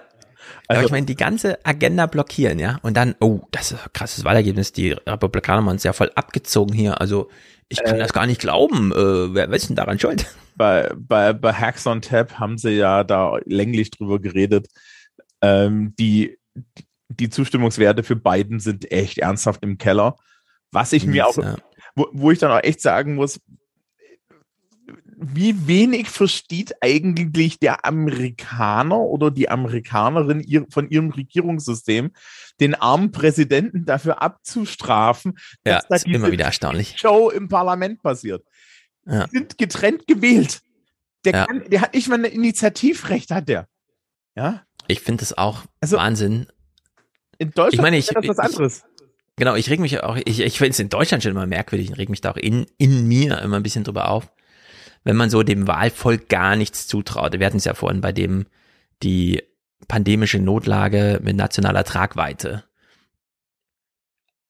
Ist das jetzt ein Signal, ja, dass man halt solche Sätze aus Gesetzen rausstreicht, ansonsten materiell aber alles drin bleibt? Ja, ist das so ein wichtiges Signalding, dass das wirklich wirkt? Aber anscheinend ja. Und in Amerika eben auch. Und jetzt hatte sie ja eben gesagt, ja, diese Woche und dann am nächsten Tag, also am dritten, morgen, also gucken wir doch mal in dieses Morgen, am 4. November. Lisa, our viewers may feel they've seen this movie before. uh, Neither bill so far having a vote on the floor. Where do we stand? As of this hour, we do not know what the rest of tonight will look like. It is possible that the House could still vote on the Build Back Better bill tonight. House Speaker Nancy Pelosi is trying to pressure those moderates who are now the ones holding out to get them on board, but as of this moment, they don't have the votes tonight. They may have to wait until tomorrow. Ja, also der parlamentarische Tag läuft. Sie sagt, ich hatte ja gestern Morgen gesagt, das ist ja heute, heute. Ich kann heute sagen, naja, vielleicht heute noch, also gehen wir mal ins Morgen, 5. November. Haben Sie es jetzt mal I'm asking every House member, member of the House of Representatives, to vote yes on both these bills right now. Send the infrastructure bill to my desk. Send the Build Back Better bill to the Senate. But instead, a group of moderates caused a hard stop, refusing to vote on a usually simple motion to adjourn. At least four Democratic lawmakers, including Representatives Stephanie Murphy, Kurt Schrader, Jared Golden, and Ed Case, demanded another cost estimate of the larger Build Back Better bill before voting for anything. Ja, naja, ich meine, Biden hat ja beide zusammengebunden, also haben die sich auch gesagt, ne, wir wollen erstmal bei dem zweiten noch mal eine Kalkulation und dann beim ersten vielleicht, was eben an diesem fünften bedeutet, Pelosi weiß nicht, ob's klappt. Judy, I think it will be a late night, but we do expect both of these votes, um, sort of a procedural vote on the Build Back Better bill, but the major vote on the infrastructure bill we expect tonight. And here's the thing that people should know Pelosi is doing something I've never seen her do before. It seems she is rolling the dice here. It is not clear to those of us outside her office that she has the votes to pass that infrastructure bill tonight. Am 6. November, das ist ein Samstag, also sehr reduzierte Nachrichtenberichterstattung, ist es aber endlich soweit. Nachdem der Kongress, also das äh, Repräsentantenhaus, es schon verabschiedet hatte, der Senat nochmal drüber schaut, es auch verabschiedet hatte, hat jetzt auch der äh, das Repräsentantenhaus, das Haus, nochmal final Good evening and thank you for joining us. The House of Representatives passed one of the largest investments of federal funds in the nation's roads, bridges, rail lines, and airports last night, sending President Joe Biden a big legislative win. The motion is adopted. The House approved the $1 trillion infrastructure bill 228 to 206. The legislation is expected to create thousands of jobs and provides billions for high speed internet, electric vehicle charging stations, clean drinking water, upgrades to ports, and more. Ja. Anscheinend, ich konnte es auch nur so ein bisschen lesen, aber so richtig wurde meine Frage nicht beantwortet, ob Pelosi dann einfach gesagt hat, ich setze das jetzt einfach drauf. Tagesordnung 23 Uhr, wir machen das jetzt. Äh, Wahrscheinlich. Es hätte auch schief gehen können. Äh, spannend ist, 13 Republikaner haben ja gesagt, ne? Gab gleich, wir primaryen euch, Trump, ne? Aber im Senat ja auch, ne? Also da gab es ja, Ja, ja. diese Und, 19 Stimmen. Äh, äh, es gab sechs Nein-Stimmen. Und wer hat Nein gestimmt? Bei den Demokraten? Na? AOC. Und da muss Sie ich hat das Infrastrukturprojekt abgelehnt? Ja. Das Squad hat dagegen gestimmt. Soweit ich weiß. Und na, ganz einfach, weil das war ihnen nicht genug. Und da muss Oh, ich auch das hätte aber schief gehen können. Na, Ui, ui, ui, das hätte nicht schief gehen können. Das ist einfach nur mal, also wenn du dir auf die Fahnen schreibst, dass du, dass du progressiv bist, dass du für Sozialstaat bist, ja, dann musst du auch irgendwann mal deine Ideologie für eine pragmatische Entscheidung, ja, das weiß sogar Bernie Sanders, wann Schluss ist. Und wenn die das nicht wissen und, und wenn sie glauben, dass sie damit ihre Wahlen auf Dauer gewinnen, die gewinnen sie so oder so. Aber das fand ich dann schon, da ist mir echt das Messer aufgegangen. Also, Ja, also da habe ich noch gar nichts zu gelesen. Das werde ich aber noch das, lesen. Das äh, ist ja. das, soweit ich weiß, vier davon waren, äh, die, vier, vier von den Stimmen war The Squad, weil die gesagt Hm. haben, ja, also das ist uns ja viel zu wenig. Uiuiuiui. Okay, da lesen wir alle nochmal nach. Das ist natürlich äh, erklärungsbedürftig. kann jetzt auch sein, dass du das dann, dass du das dann in den Kommentaren äh, äh, korrigiert bekommst, aber soweit ich weiß, waren die dabei. Ja, also je nachdem. Ja. Wir warten auf Reaktionen grundsätzlich, äh, wie da abgestimmt wurde und lesen das nochmal nach. Okay, dann kann man nämlich hier vom 6., wo sie es dann endlich abgestimmt haben, zum 15. springen. Joe Biden feiert im Weißen Haus. Und hier habe ich es nicht ganz verstanden. Er verkündet hier irgendwie, er hat es unterschrieben, aber ich dachte, er wollte erst auf das Bild Back Better warten. Also, dass man, obwohl das auseinanderklamüsert hat, in zwei doch wieder in einem Rutsch macht, im Sinne von, ich unterschreibe nur beide. Also, ne, macht mir auch das zweite klar. Aber anscheinend hat er doch das Infrastructure-Ding einzeln unterschrieben. Spirits were high at the White House today as Democratic and Republican lawmakers joined President Biden to mark a historic legislative achievement, signing the bipartisan infrastructure bill into law. The president praised the bipartisanship that got them here. The bill I'm about to sign along is proof that despite the cynics, Democrats and Republicans can come together and deliver results. We can do this. We can deliver real results for real people. We see in ways that really matter each and every day to each person out there. And we're taking a monumental step forward to build back better as a nation. So ein monumentaler Schritt nach vorne. Ein Punkt war Ihnen im Gesetz ge- besonders wichtig, den man jetzt auch mal infrastrukturmäßig ein bisschen fördert. Und das wurde ziemlich häufig erwähnt in den Nachrichten. Ich fand es jedes Mal ein bisschen amüsant. Äh, wir hören das hier mal aus dem Munde des äh, Oklahoma City Bürgermeisters. The president is obviously known to be a big fan of Amtrak, so there's a big investment in passenger rail here. And specifically for Oklahoma City, it, it promises to connect us north to Kansas, which opens up the whole northern United States for us and, and really the whole Amtrak system. So those are some of the things. Ja, also Joe Biden, nicht nur Boris Johnson, auch Joe Biden fährt gern Zug, Amtrak. Ein bisschen Intercity, aber auf 1950 gestylt ist das. Ja, Amtrak ist halt, oh Gott. Also, äh, wenn du im Nordosten der USA bist, ist Zugfahren gut und so weiter. Ich habe es nachgeguckt, die Wikipedia hat das tatsächlich. Ähm, das Squad sind sechs Leute Ja. äh, und deswegen sind das sechs Stimmen. Weißt du, mit welcher Begründung sie nicht dafür gestimmt haben? Na, Dass sie ja nicht Joe Manchin, Kirsten Sinema und den moderaten Mitgliedern des Hauses vertrauen, dass die die andere Hälfte des Deals äh, mittragen. Mh, ergibt nicht so ganz Sinn, finde ich. Naja, das ist halt so, ja, naja, also das ist ja, äh, also die Idee ist dann halt, deren Idee ist im Endeffekt, naja, äh, wir, wir, wir verabschieden jetzt den Infrastructure Bill, ja, aber wenn es dann um den, äh, wenn es dann darum geht, unsere ganzen, ja, unseren ganzen Sozialismus in Anführungsstrichen durchzu, durchzujagen, dann fallen uns ja die ganzen Moderaten in den Rücken. Ich weiß nicht, welche Vorstellung die haben, wie am Ende diese, diese, diese Human Infrastructure Bill aussieht, aber die wird ja auch nicht so aussehen, wie sie sie das vorstellen. Ja, also, ja, also ist das so vorauseilende Rache. Ihr kriegt das nicht, Ja, weil wir das ist- nicht das, kriegen. Ja, genau. Also das ist im Endeffekt schon dieses, dieses, nee, nee, nee, nee, nee, nee, ihr, euch kann man nicht vertrauen, also stimmen wir, stimmen wir dagegen, weil, weiß nicht warum, weil das ja nichts für die Bevölkerung tut, wenn wir jetzt mal richtig Kohle ins Land pumpen. Eieieiei. Na gut. Aber. Ja, sowas ist natürlich blöd. Vor allem, weil man sich dann gleich wieder verscherzt mit Nancy Pelosi. Die scheint ja wohl mit ihren 85 Jahren oder wie alt sie jetzt ist, da nächtelang rumgerannt und 100.000 Telefonate geführt zu haben, um sich dann von den Sechsen da die Stimmung vermiesen zu lassen. Also da muss man dann auch mal ganz klar sagen, ne, wenn äh, äh, eine größere Einladung von irgendjemandem ein bisschen moderateren von den Demokraten geprimary zu werden, als das, weiß ich nicht. Und es wird jetzt, ne, es ist schon klar, es geht jetzt nächstes Jahr dann bei den, bei den, äh, bei den Hauswahlen geht es auch darum, da die Mehrheit zu behalten. Und dann ja. wir mal, wie die Stimmung ist.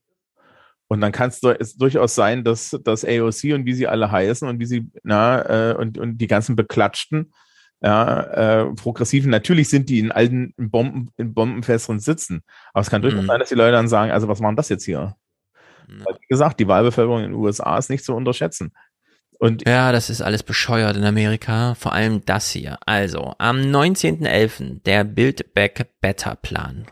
Beispielsweise 400 Milliarden für die Pflege, um diejenigen, die das privat jetzt machen, mal ein bisschen für den Arbeitsmarkt fit zu halten oder bereit zu halten, kommt durchs Repräsentantenhaus. On this vote, the yeas are 220, the nays are 213, the Build Back Better bill is passed.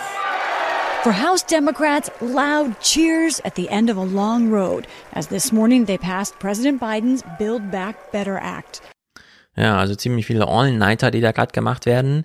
Weshalb sich McCarthy dachte, also der äh, ihr Counterpart, der Minderheitenführer, der ja nächstes Jahr dann Mehrheitsführer werden will, ähm, ich mache jetzt hier mal Quatsch. House Minority Leader Kevin McCarthy took the floor.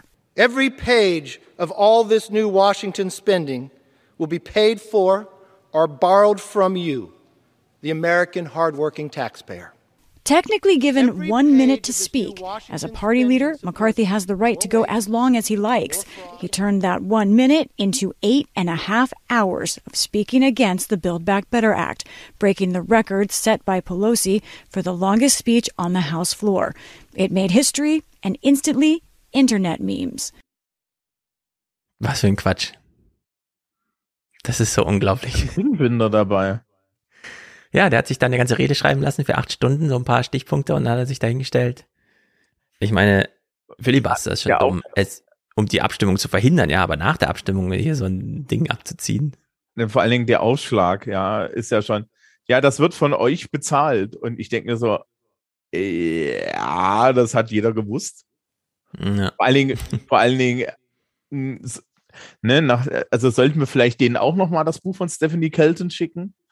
Mhm. Was da gerade losgeht. So, ich weiß nicht, vielleicht, vielleicht mal das, vielleicht soll er mal Janet Yellen anrufen, damit die ihm erklärt, wie das funktioniert mit, mit dem Gelddrucken. Ja. Nee, das sind die gleichen Argumente wie in Deutschland. Das ja. geht auf das Geld der Kinder, das darf man nicht machen. Oh Gott, wir dürfen nur, wir dürfen nur ausgeben, was wir in Steuern einnehmen. Ja. ja. Es ist einfach krank. So, als finalen Clip, äh, du hast mir geschrieben, du wolltest diesen Physik BBC erklärt den Ursprung der Welt oder nicht. Ich sehe aber gerade, der geht fünf Minuten. Wieso habe ich den nicht kürzer gemacht? Das weiß ich nicht. Ich wollte den eigentlich nur wegen dem Anfang, weil der Anfang so schön ist. Okay, dann gucken wir mal den Anfang. Now, according to the Hitchhiker's Guide to the Galaxy, the chances of finding out what's really going on in the universe are so remote, the only thing to do is to hang the sense of it and keep yourself occupied. Well, there's been a significant development in the quest to understand the universe, which the late Douglas Adams would appreciate. A team of almost 200 scientists from five countries who've been searching for an apparently vital building block of the universe, a particle called the sterile neutrino, which was meant to exist alongside three other neutrinos, have failed to find it. But rather so, sie wollten Neutrinos finden, haben sie aber nicht gefunden und ziehen daraus aber jetzt einen großen Erfolg. Und sie ja. haben dann eine Physiker im Gespräch, äh, Physikerin im Gespräch. Vielleicht kriegen wir es irgendwie hin, das Ende des Gesprächs. Denn erinnere mich, ich erinnerte mich jetzt gerade, dass das Gespräch so, eine, so einen schönen Auslauf hat am Ende. Also wir probieren mal hier die, die letzte Minute so anzuspielen. Also in the US, where neutrinos are made at the same place as they're made in uh, for the microboon experiment, they travel 800, mi 800 miles. I'm sorry, um, across the states, and we ex um, examine them at the end. And what we're looking to see is we make neutrinos, we make antineutrinos. Do they behave differently? If they do, that could go some way to explaining this matter antimatter asymmetry. But does it have implications for science books? I mean, rewriting of science books, for example? Oh, indeed, it would. Absolutely. Because it, it would change our current understanding of the universe. And we know our current understanding of the universe does not explain this matter antimatter so, asymmetry. So give, just give me, just finally, give me some sense of just how big a day this is. This is a very exciting day because we we still have more work to do and we still have more data to look at But what we know now is that the result is more exciting and more exotic than we might potentially have thought it could be. Well, thank you very much. We'll be waiting with bated breath for the next uh, development. Haben die über fünf Minuten ein Segment zugemacht. Ich finde, aber das ist doch total geil, ne? Also wir kriegen ja nicht mal Klima vor acht.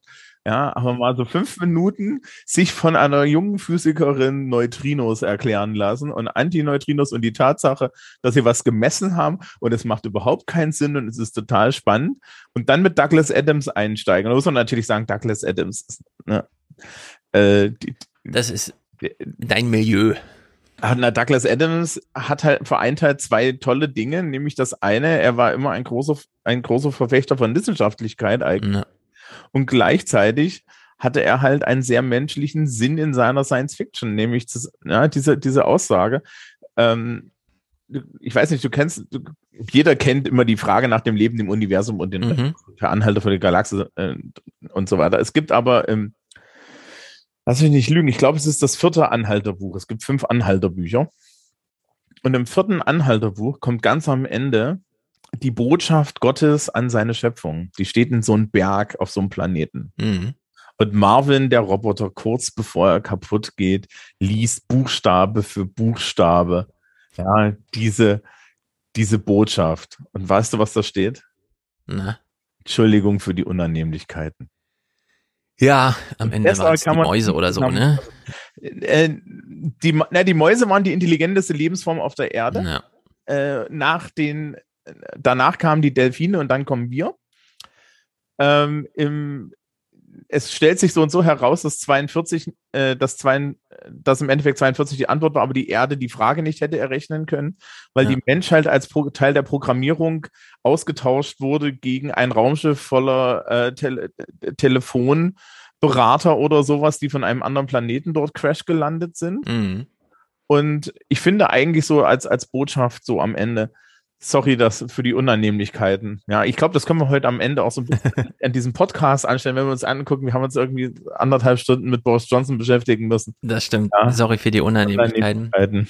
Zwei Themen kann man aber noch kurz nennen. Zum einen, Kamala Harris war jetzt tatsächlich die erste Präsidentin Amerikas, wenn auch nur Acting, weil Joe Biden wurde in Narkose gelegt. Da gehört es zur Prozedur. Da sie nun eine Frau ist, war sie gleichzeitig die erste. Und Kai Rittenhaus wurde freigesprochen. Das ist, wird uns wahrscheinlich noch eine Weile beschäftigen. Der rannte ja durch Kenosha letztes Jahr, als es da im August ähm, Aufruhr gab, nachdem ein junger Mann mal wieder von einem Polizisten in den Rücken geschossen wurde. Er starb dabei nicht, aber sitzt jetzt im Rollstuhl und so weiter. Mhm. Und die, die Angehörigen von Toten haben dann im Nachhinein gesagt, aha, der Plan der Rechten geht also auf, irgendwo für so viel Chaos zu sorgen, dass man ihn im Nachhinein alles als Selbstverteidigung durchgehen lässt. Also sozusagen selber das Chaos zu verursachen, in Rahmen des Chaos äh, man dann da wild rumballert, denn er hat zwei Leute erschossen und jemanden angeschossen, äh, um da irgendwie das Autohaus seines Vaters zu verteidigen oder wie auch immer. Und äh, das ging jetzt tatsächlich mit einem einmütigen äh, Freispruch äh, durch. Also mal gucken, welche Reaktionen da noch so kommen. Es ist ja alles. Ich habe das gehört und hatte sofort, hatte sofort. Das wird wieder Straßenproteste geben, das wird ja. Black Lives Matter geben und es wird sich nicht beruhigen und es kann sich auch nicht beruhigen, solange im Endeffekt die, das alles auseinandergeht. Genau, das hat alles Folgen, aber die gucken wir dann beim nächsten Mal an. Sorry for that inconvenience as well. genau. Jetzt kommt hier Matthias Musik- und Audiokommentare, äh, die natürlich zu Corona, alle reden jetzt über Corona. Nächste Woche fällt hier mal aus, vielleicht gibt's Fernsehmomente, denn äh, die 29er liegen dann gleich am Montag und es wäre irgendwie blöd, zweimal so lange Podcasts am Montag zu veröffentlichen. Und die Woche drauf ist dann Sean Philipp hier, da kann uns mal erzählen, wie so eine Tour unter diesen aktuellen Corona-Bedingungen gerade läuft. In der Hinsicht crazy, crazy Zeug. Ich würde sagen, jeder, der noch jemanden kennt, der nicht geimpft ist, was soll man machen? Jemanden überreden jetzt zu impfen, dann hat man trotzdem keinen Termin, ist ja auch irgendwie blöd, aber die Überredung kann man ja trotzdem schon mal beginnen. Jetzt die finale Überredung. Schiebt's nicht auf Scholz und sagt, ja, Merkel ist schuld, aber trotzdem, wir müssen es jetzt selber machen. Ja. Würde ich sagen. Kümmert euch um die Leute, die euch nahestehen. Mehr können wir aktuell nicht tun. Richtig, mehr ist nicht zu tun, denn die Inzidenzen sind jetzt da. Niemand sollte sich hier vor der Inzidenz sicher fühlen, vor der Krankheit. Kann man sich allerdings schon recht sicher fühlen. Naja, das waren die abschließenden Worte hier, also Musik und Audiokommentare und dann bis zum nächsten Mal und äh, unterstützt diesen Podcast. So ein kurzer Unterstützerdank wie heute ist auch ein bisschen schade. Bis denn. Ciao, ciao. Tschüss.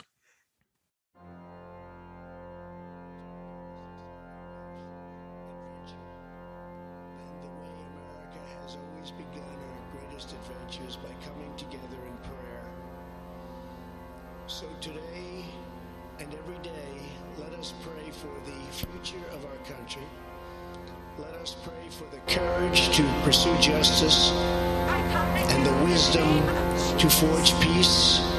Let us pray for a future where every child has a warm, safe, and loving home. Let us come together for the good of our people, for the strength of our families, for the safety of our citizens, for the fulfillment of our deepest hopes and our highest I come to you in the name of Jesus.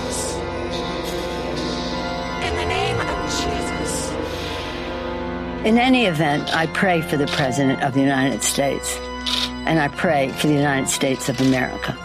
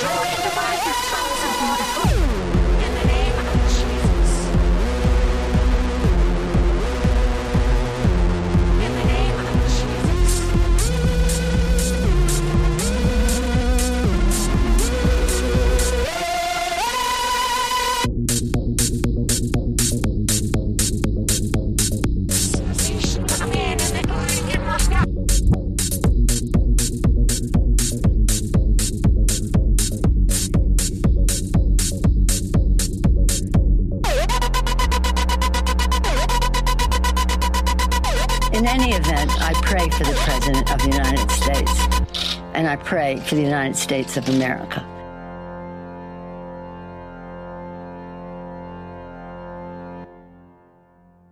Hallo, hier ist Johannes und ich habe mir gerade die letzte Folge angehört und bin jetzt äh, bei den Fernsehmomenten angekommen. Und äh, da ging es eben um äh, das Thema Behandlungsbereitschaft von äh, Corona-Leugnern oder, naja, nicht unbedingt Corona-Leugnern, aber Leuten, die die Impfung ablehnen. Ähm, und da habe ich jetzt ein Extrembeispiel, äh, das äh, mir zugetragen wurde von einem Freund, der in Bayern auf einer Intensivstation Pfleger ist.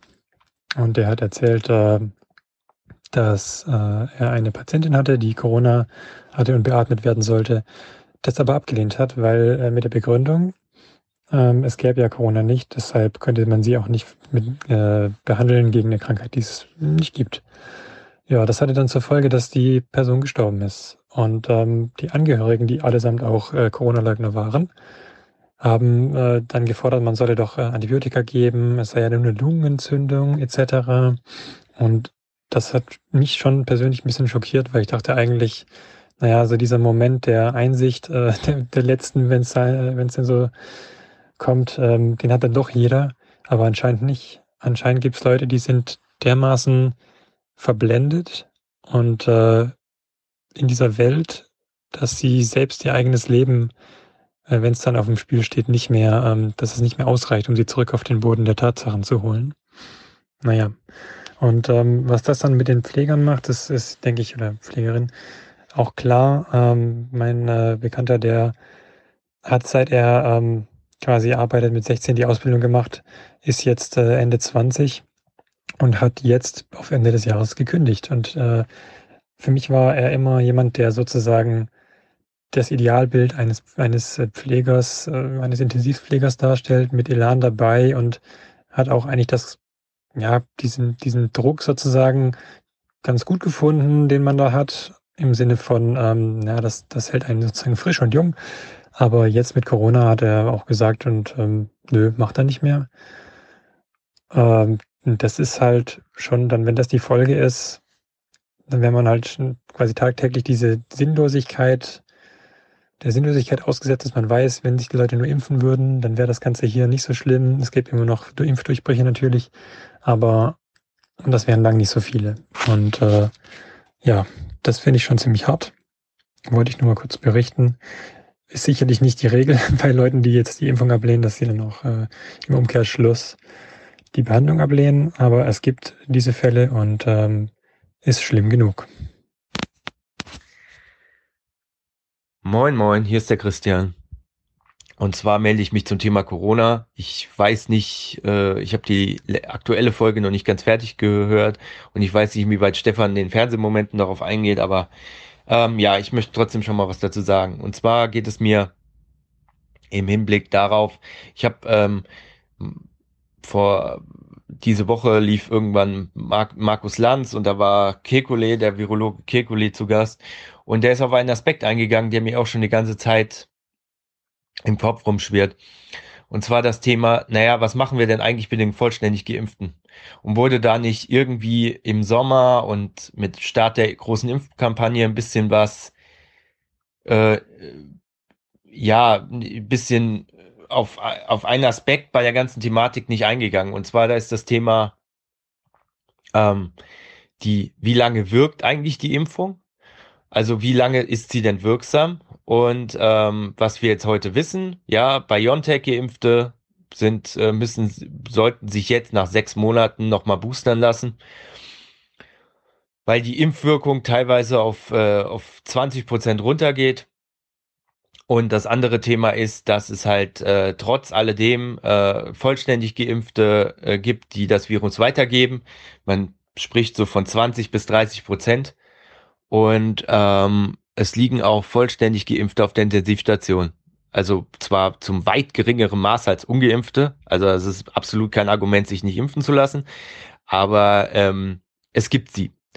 Und äh, ja, und dann erinnere ich mich jetzt zurück, ja, zum Start der Impfkampagne, ja, wenn ihr euch jetzt alle impfen lasst, dann habt ihr eure Freiheiten zurück, so war die Ansage, dann, also gerade von der Politik, dann, dann machen wir hier extra Regeln für Geimpfte und äh, dann könnt ihr wieder reisen und dann könnt ihr ähm, dann könnt ihr wieder in die Disco und in die Bar gehen und ohne Maske und, und, und, und.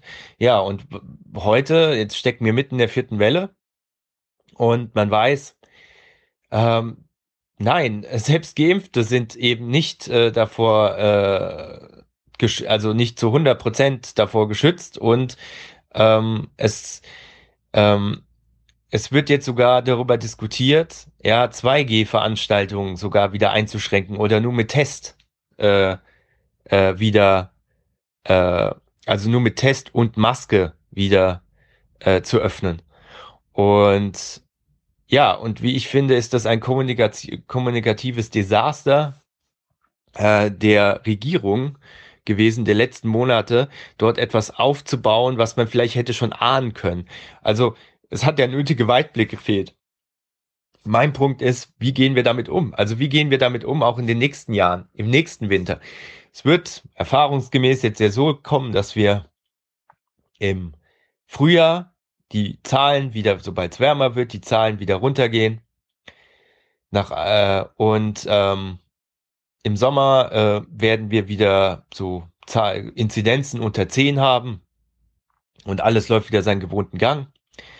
Und äh, ja, und dann kommt der Winter 2022 und die Zahlen werden steigen. Und äh, das ist jetzt erstmal unabhängig, also es ist meine Befürchtung, unabhängig darum, wie hoch die Impfquote ist. Es wird hohe Inzidenzen geben. Das ist, nimmt einfach, das ist einfach der Winter. Ja, also einfach, weil es äh, einfach saisonbedingt schon. Ja, und ähm, wenn ich mir aber die aktuelle Diskussion so anschaue, ähm, weiß ich nicht, oder fehlt mir einfach die Diskussion darüber, wie wir damit umgehen wollen. Also wollen wir es so machen, wie die Ampelparteien schon gesagt haben, wir machen unseren Freedom Day irgendwann im März, April nächsten Jahres und dann ist Corona für uns vorbei. Also so, oder wie es England, wie es Johnson gemacht hat. Einfach, ja, Corona ist jetzt vorbei, Freedom Day fertig. Äh, das heißt aber auch, ähm, im Umkehrschluss würde das bedeuten, wir stellen die Kontaktnachverfolgung ein und äh, wir, wir lassen es einfach durchlaufen. Also auch, äh, genau. Und ähm, jetzt muss man sich aber auch schon bezüglich der Wirksamkeit der Impfungen auch schon wieder Gedanken machen. Wie machen wir das denn jetzt mit den Auffrischungsimpfungen? Muss sich jeder auffrischen lassen? Nur die gefährdeten Gruppen? Im Moment gibt es die Empfehlung, alle über 18. Das heißt, es müssen, es sollten sich ähm, alle halb Jahr oder sagen wir mal jedes Jahr vor Beginn der Wintersaison alle einmal gegen ähm, einmal noch mal boostern lassen gegen Corona. Jetzt stelle ich mir das ziemlich kompliziert vor, wenn das, also wenn wenn ich mir jetzt schon die Ausmaße dieser Impfkampagne angucke mit Impfzentren und mit äh, mit ähm, mobilen Impfbussen und äh, Impfteams und die in Altenheime fahren und also das ist ein riesen logistischer Aufwand und ähm, der zwar, der natürlich völlig im Moment aktuell völlig gerechtfertigt ist, aber die Frage ist halt auch eine politische Frage, wie, weit, wie, wie viele Jahre wollen wir das denn so machen? Und wie viele Leute, also auch gerade die, die sich jetzt nicht zu dem Thema Corona so stark informieren und viel wissen und sich da jetzt jeden Drosten-Podcast anhören,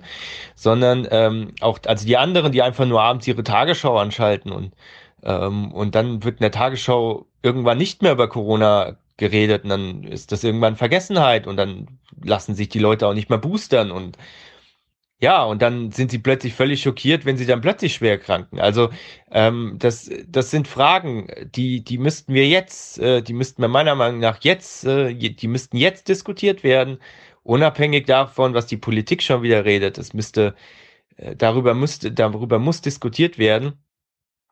Und ja, man sieht es ja auch jetzt aktuell, die Diskussion geht schon dahin, dass wir, wir haben jetzt 2G-Veranstaltungen, wie von der Politik so gewünscht, 2G-Veranstaltungen zugelassen. Äh, das heißt Karneval, Karneval, äh, Weihnachtsmärkte teilweise unter 2G-Bedingungen und, und, und. Also äh, Clubs und Bars haben geöffnet und jetzt aktuell, die aktuelle Diskussion, ja, Bayern, äh, in Bayern äh, gibt es schon wieder Lockdown für alle weil eine Inzidenz von über 1000. Und ähm, das sind, ähm, das heißt, äh, mir fehlt, wie, wie wollen wir damit umgehen in den nächsten Jahren? Also wenn wir nach aktuellen Maßstäben, die aktuellen anzulegenden Maßstäbe nehmen würden, müssten wir wahrscheinlich dann jeden Winter hier müsste hier ein Söder sich hinstellen und äh, hier, wenn ihr euch jetzt nicht Abstand haltet und Maske tragt, dann, äh, dann gibt's einen Lockdown. Also regieren nach dem Infektionsschutzgesetz und das in ähm, und das jede, jede Wintersaison. Und ähm, ja, das kann man so durchziehen. Das kann man so machen, wenn ich mir äh, die Twitter-Diskussion da teilweise angucke. Äh, und durchlese, meint man wirklich, ähm, ja, gibt es wohl einige Leute, die das auch so befürworten wollten. Aber ähm, ja, das muss sich halt jeder selber mal fragen. Und da fehlt mir einfach die gesamtgesellschaftliche Debatte, medial sowie politisch. Wie gehen wir damit um mit dem Thema?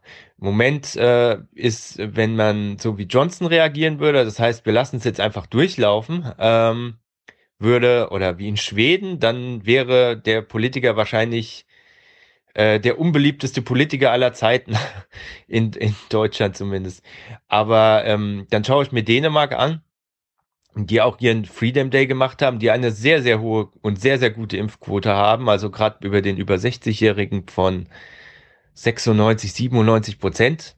ja, und die jetzt trotzdem äh, 3G äh, nur noch äh, nur noch drei, äh, unter der 3G-Regelung äh, Zugang zu Veranstaltungen und sonstigen ähm, ähm, äh, Dingen äh, genehmigen, weil die Intensivstationen eben trotzdem volllaufen gerade. Und äh, genau, Großveranstaltung, das nächste große Thema. Also müssen wir wirklich davon ausgehen, ist das jetzt die neue Normalität, dass äh, wir im Winter grundsätzlich alle Großveranstaltungen auf, ähm, auf eine, die in Innenräumen stattfindet, beispielsweise ein Konzert, auf äh, eine gewisse Anzahl von Personen begrenzen äh, um die Ausbreitung zu verhindern, also unabhängig vom Impfstatus, geimpft, äh, also geimpft oder genesen oder wie auch immer. Also das sind The Debatten, die wir jetzt meiner Meinung nach führen sollten, äh, gesamtgesellschaftlich und ähm, sonst laufen wir jeden Winter in so eine Situation rein und äh, die Akzeptanz wird auch durch dieses kommunikative Desaster, ähm, was äh, immer, immer weiter nach unten gehen. Und ähm, ja, ich nehme auch nur mal noch als Beispiel Australien oder China, die wirklich jeden einzelnen Covid-Fall ähm, bis aufs Schärfste unter, also wirklich isoliert haben. Da wurden ganze Straßen gesperrt und Städte abgeriegelt und so weiter und so fort. Und das sind halt Dinge, wenn wenn es danach ginge, müsst, müsste müsste das auch China und Australien sich irgendwann mal überlegen, wie lange wollen wir das denn noch aufrechterhalten? Also ähm, weil wenn wir nach der Logik gehen, müssten wir das auch äh, müssten wir das die nächsten Jahre durchhalten. Und da ist halt die Frage, ob das eine Demokratie durchhält. Also eine freie Gesellschaft. Ich, jetzt nicht China, aber Australien würde ich jetzt mal dazu rechnen, oh, wie lange die das, äh, wie lange das, wie das noch aushalten. Und ja, also diese Debatte fehlt mir. Und diese Debatte hätten wir auch schon im Sommer führen müssen, weil es klar war, äh, dass das Prinzip Hoffnung, wir haben jetzt hier genug Geimpfte und wir kommen da jetzt irgendwie gut durch, äh, nicht funktioniert. Und ja, da fehlt mir einfach die Debatte. Und das ist ganz unabhängig von einer eventuellen Impfpflicht, der ich voll zustimmen würde. Ich bin jetzt auch schon Booster geimpft. Aber ich frage mich dann auch, also ich kann es nur noch mal aus meinem persönlichen Umfeld hier erzählen. Ich kenne jetzt mittlerweile zwei, drei Personen, die äh, trotz Impfung erkrankt sind. Also nicht, die wurden jetzt nicht so schwer krank, dass sie auf ein Krankenhaus mussten, aber sie wurden halt, sie lagen halt schon mal eine Woche im Bett und ähm, mit äh, hohem Fieber und sie haben gesagt, sie haben sich noch nie so krank gefühlt. Das sind, also, das habe ich jetzt schon von verschiedenen Richtungen gehört. Und äh, daran wird sich auch wahrscheinlich nichts ändern, die nächsten Monate oder äh, Jahre erstmal, zumindest, erstmal zumindest. Und ähm, der nächste Punkt ähm, ist ähm, ja dann äh, auch jetzt ein Hinblick auf die aktuelle Welle. Also kann ich auch kurz erzählen. Wir haben äh, man äh, stand, steht jetzt eigentlich im Dezember eine Weihnachtsfeier an. Also die war schon jetzt schon länger geplant, ähm, weil wir sind ja alle geimpft und die Weihnachtsfeier kann auch statt, könnte auch stattfinden unter 2G-Bedingungen. Nur gibt's jetzt schon wieder Bedenken, ja, können wir das überhaupt? Also können wir diese Weihnachtsfeier mit gutem Gewissen überhaupt stattfinden lassen, obwohl wir alle geimpft sind? Und obwohl wir in einem großen Raum sind, in einer großen Halle, wo, wo genug Abstand eingehalten werden kann, wo es auch eine Maskenregelung gibt, äh, wenn man zum sich irgend, wenn man aufsteht. Also können wir das mit gutem Gewissen durchführen. Ja, und äh, da, und das sind diese Kleinigkeiten, wo ich mir dann sage, ja, wenn wir das jetzt nicht können, 2G-Veranstaltungen, oder sagen wir mal 1G, dann können wir das dann auch können wir das dann auch äh, die nächsten Jahre nicht.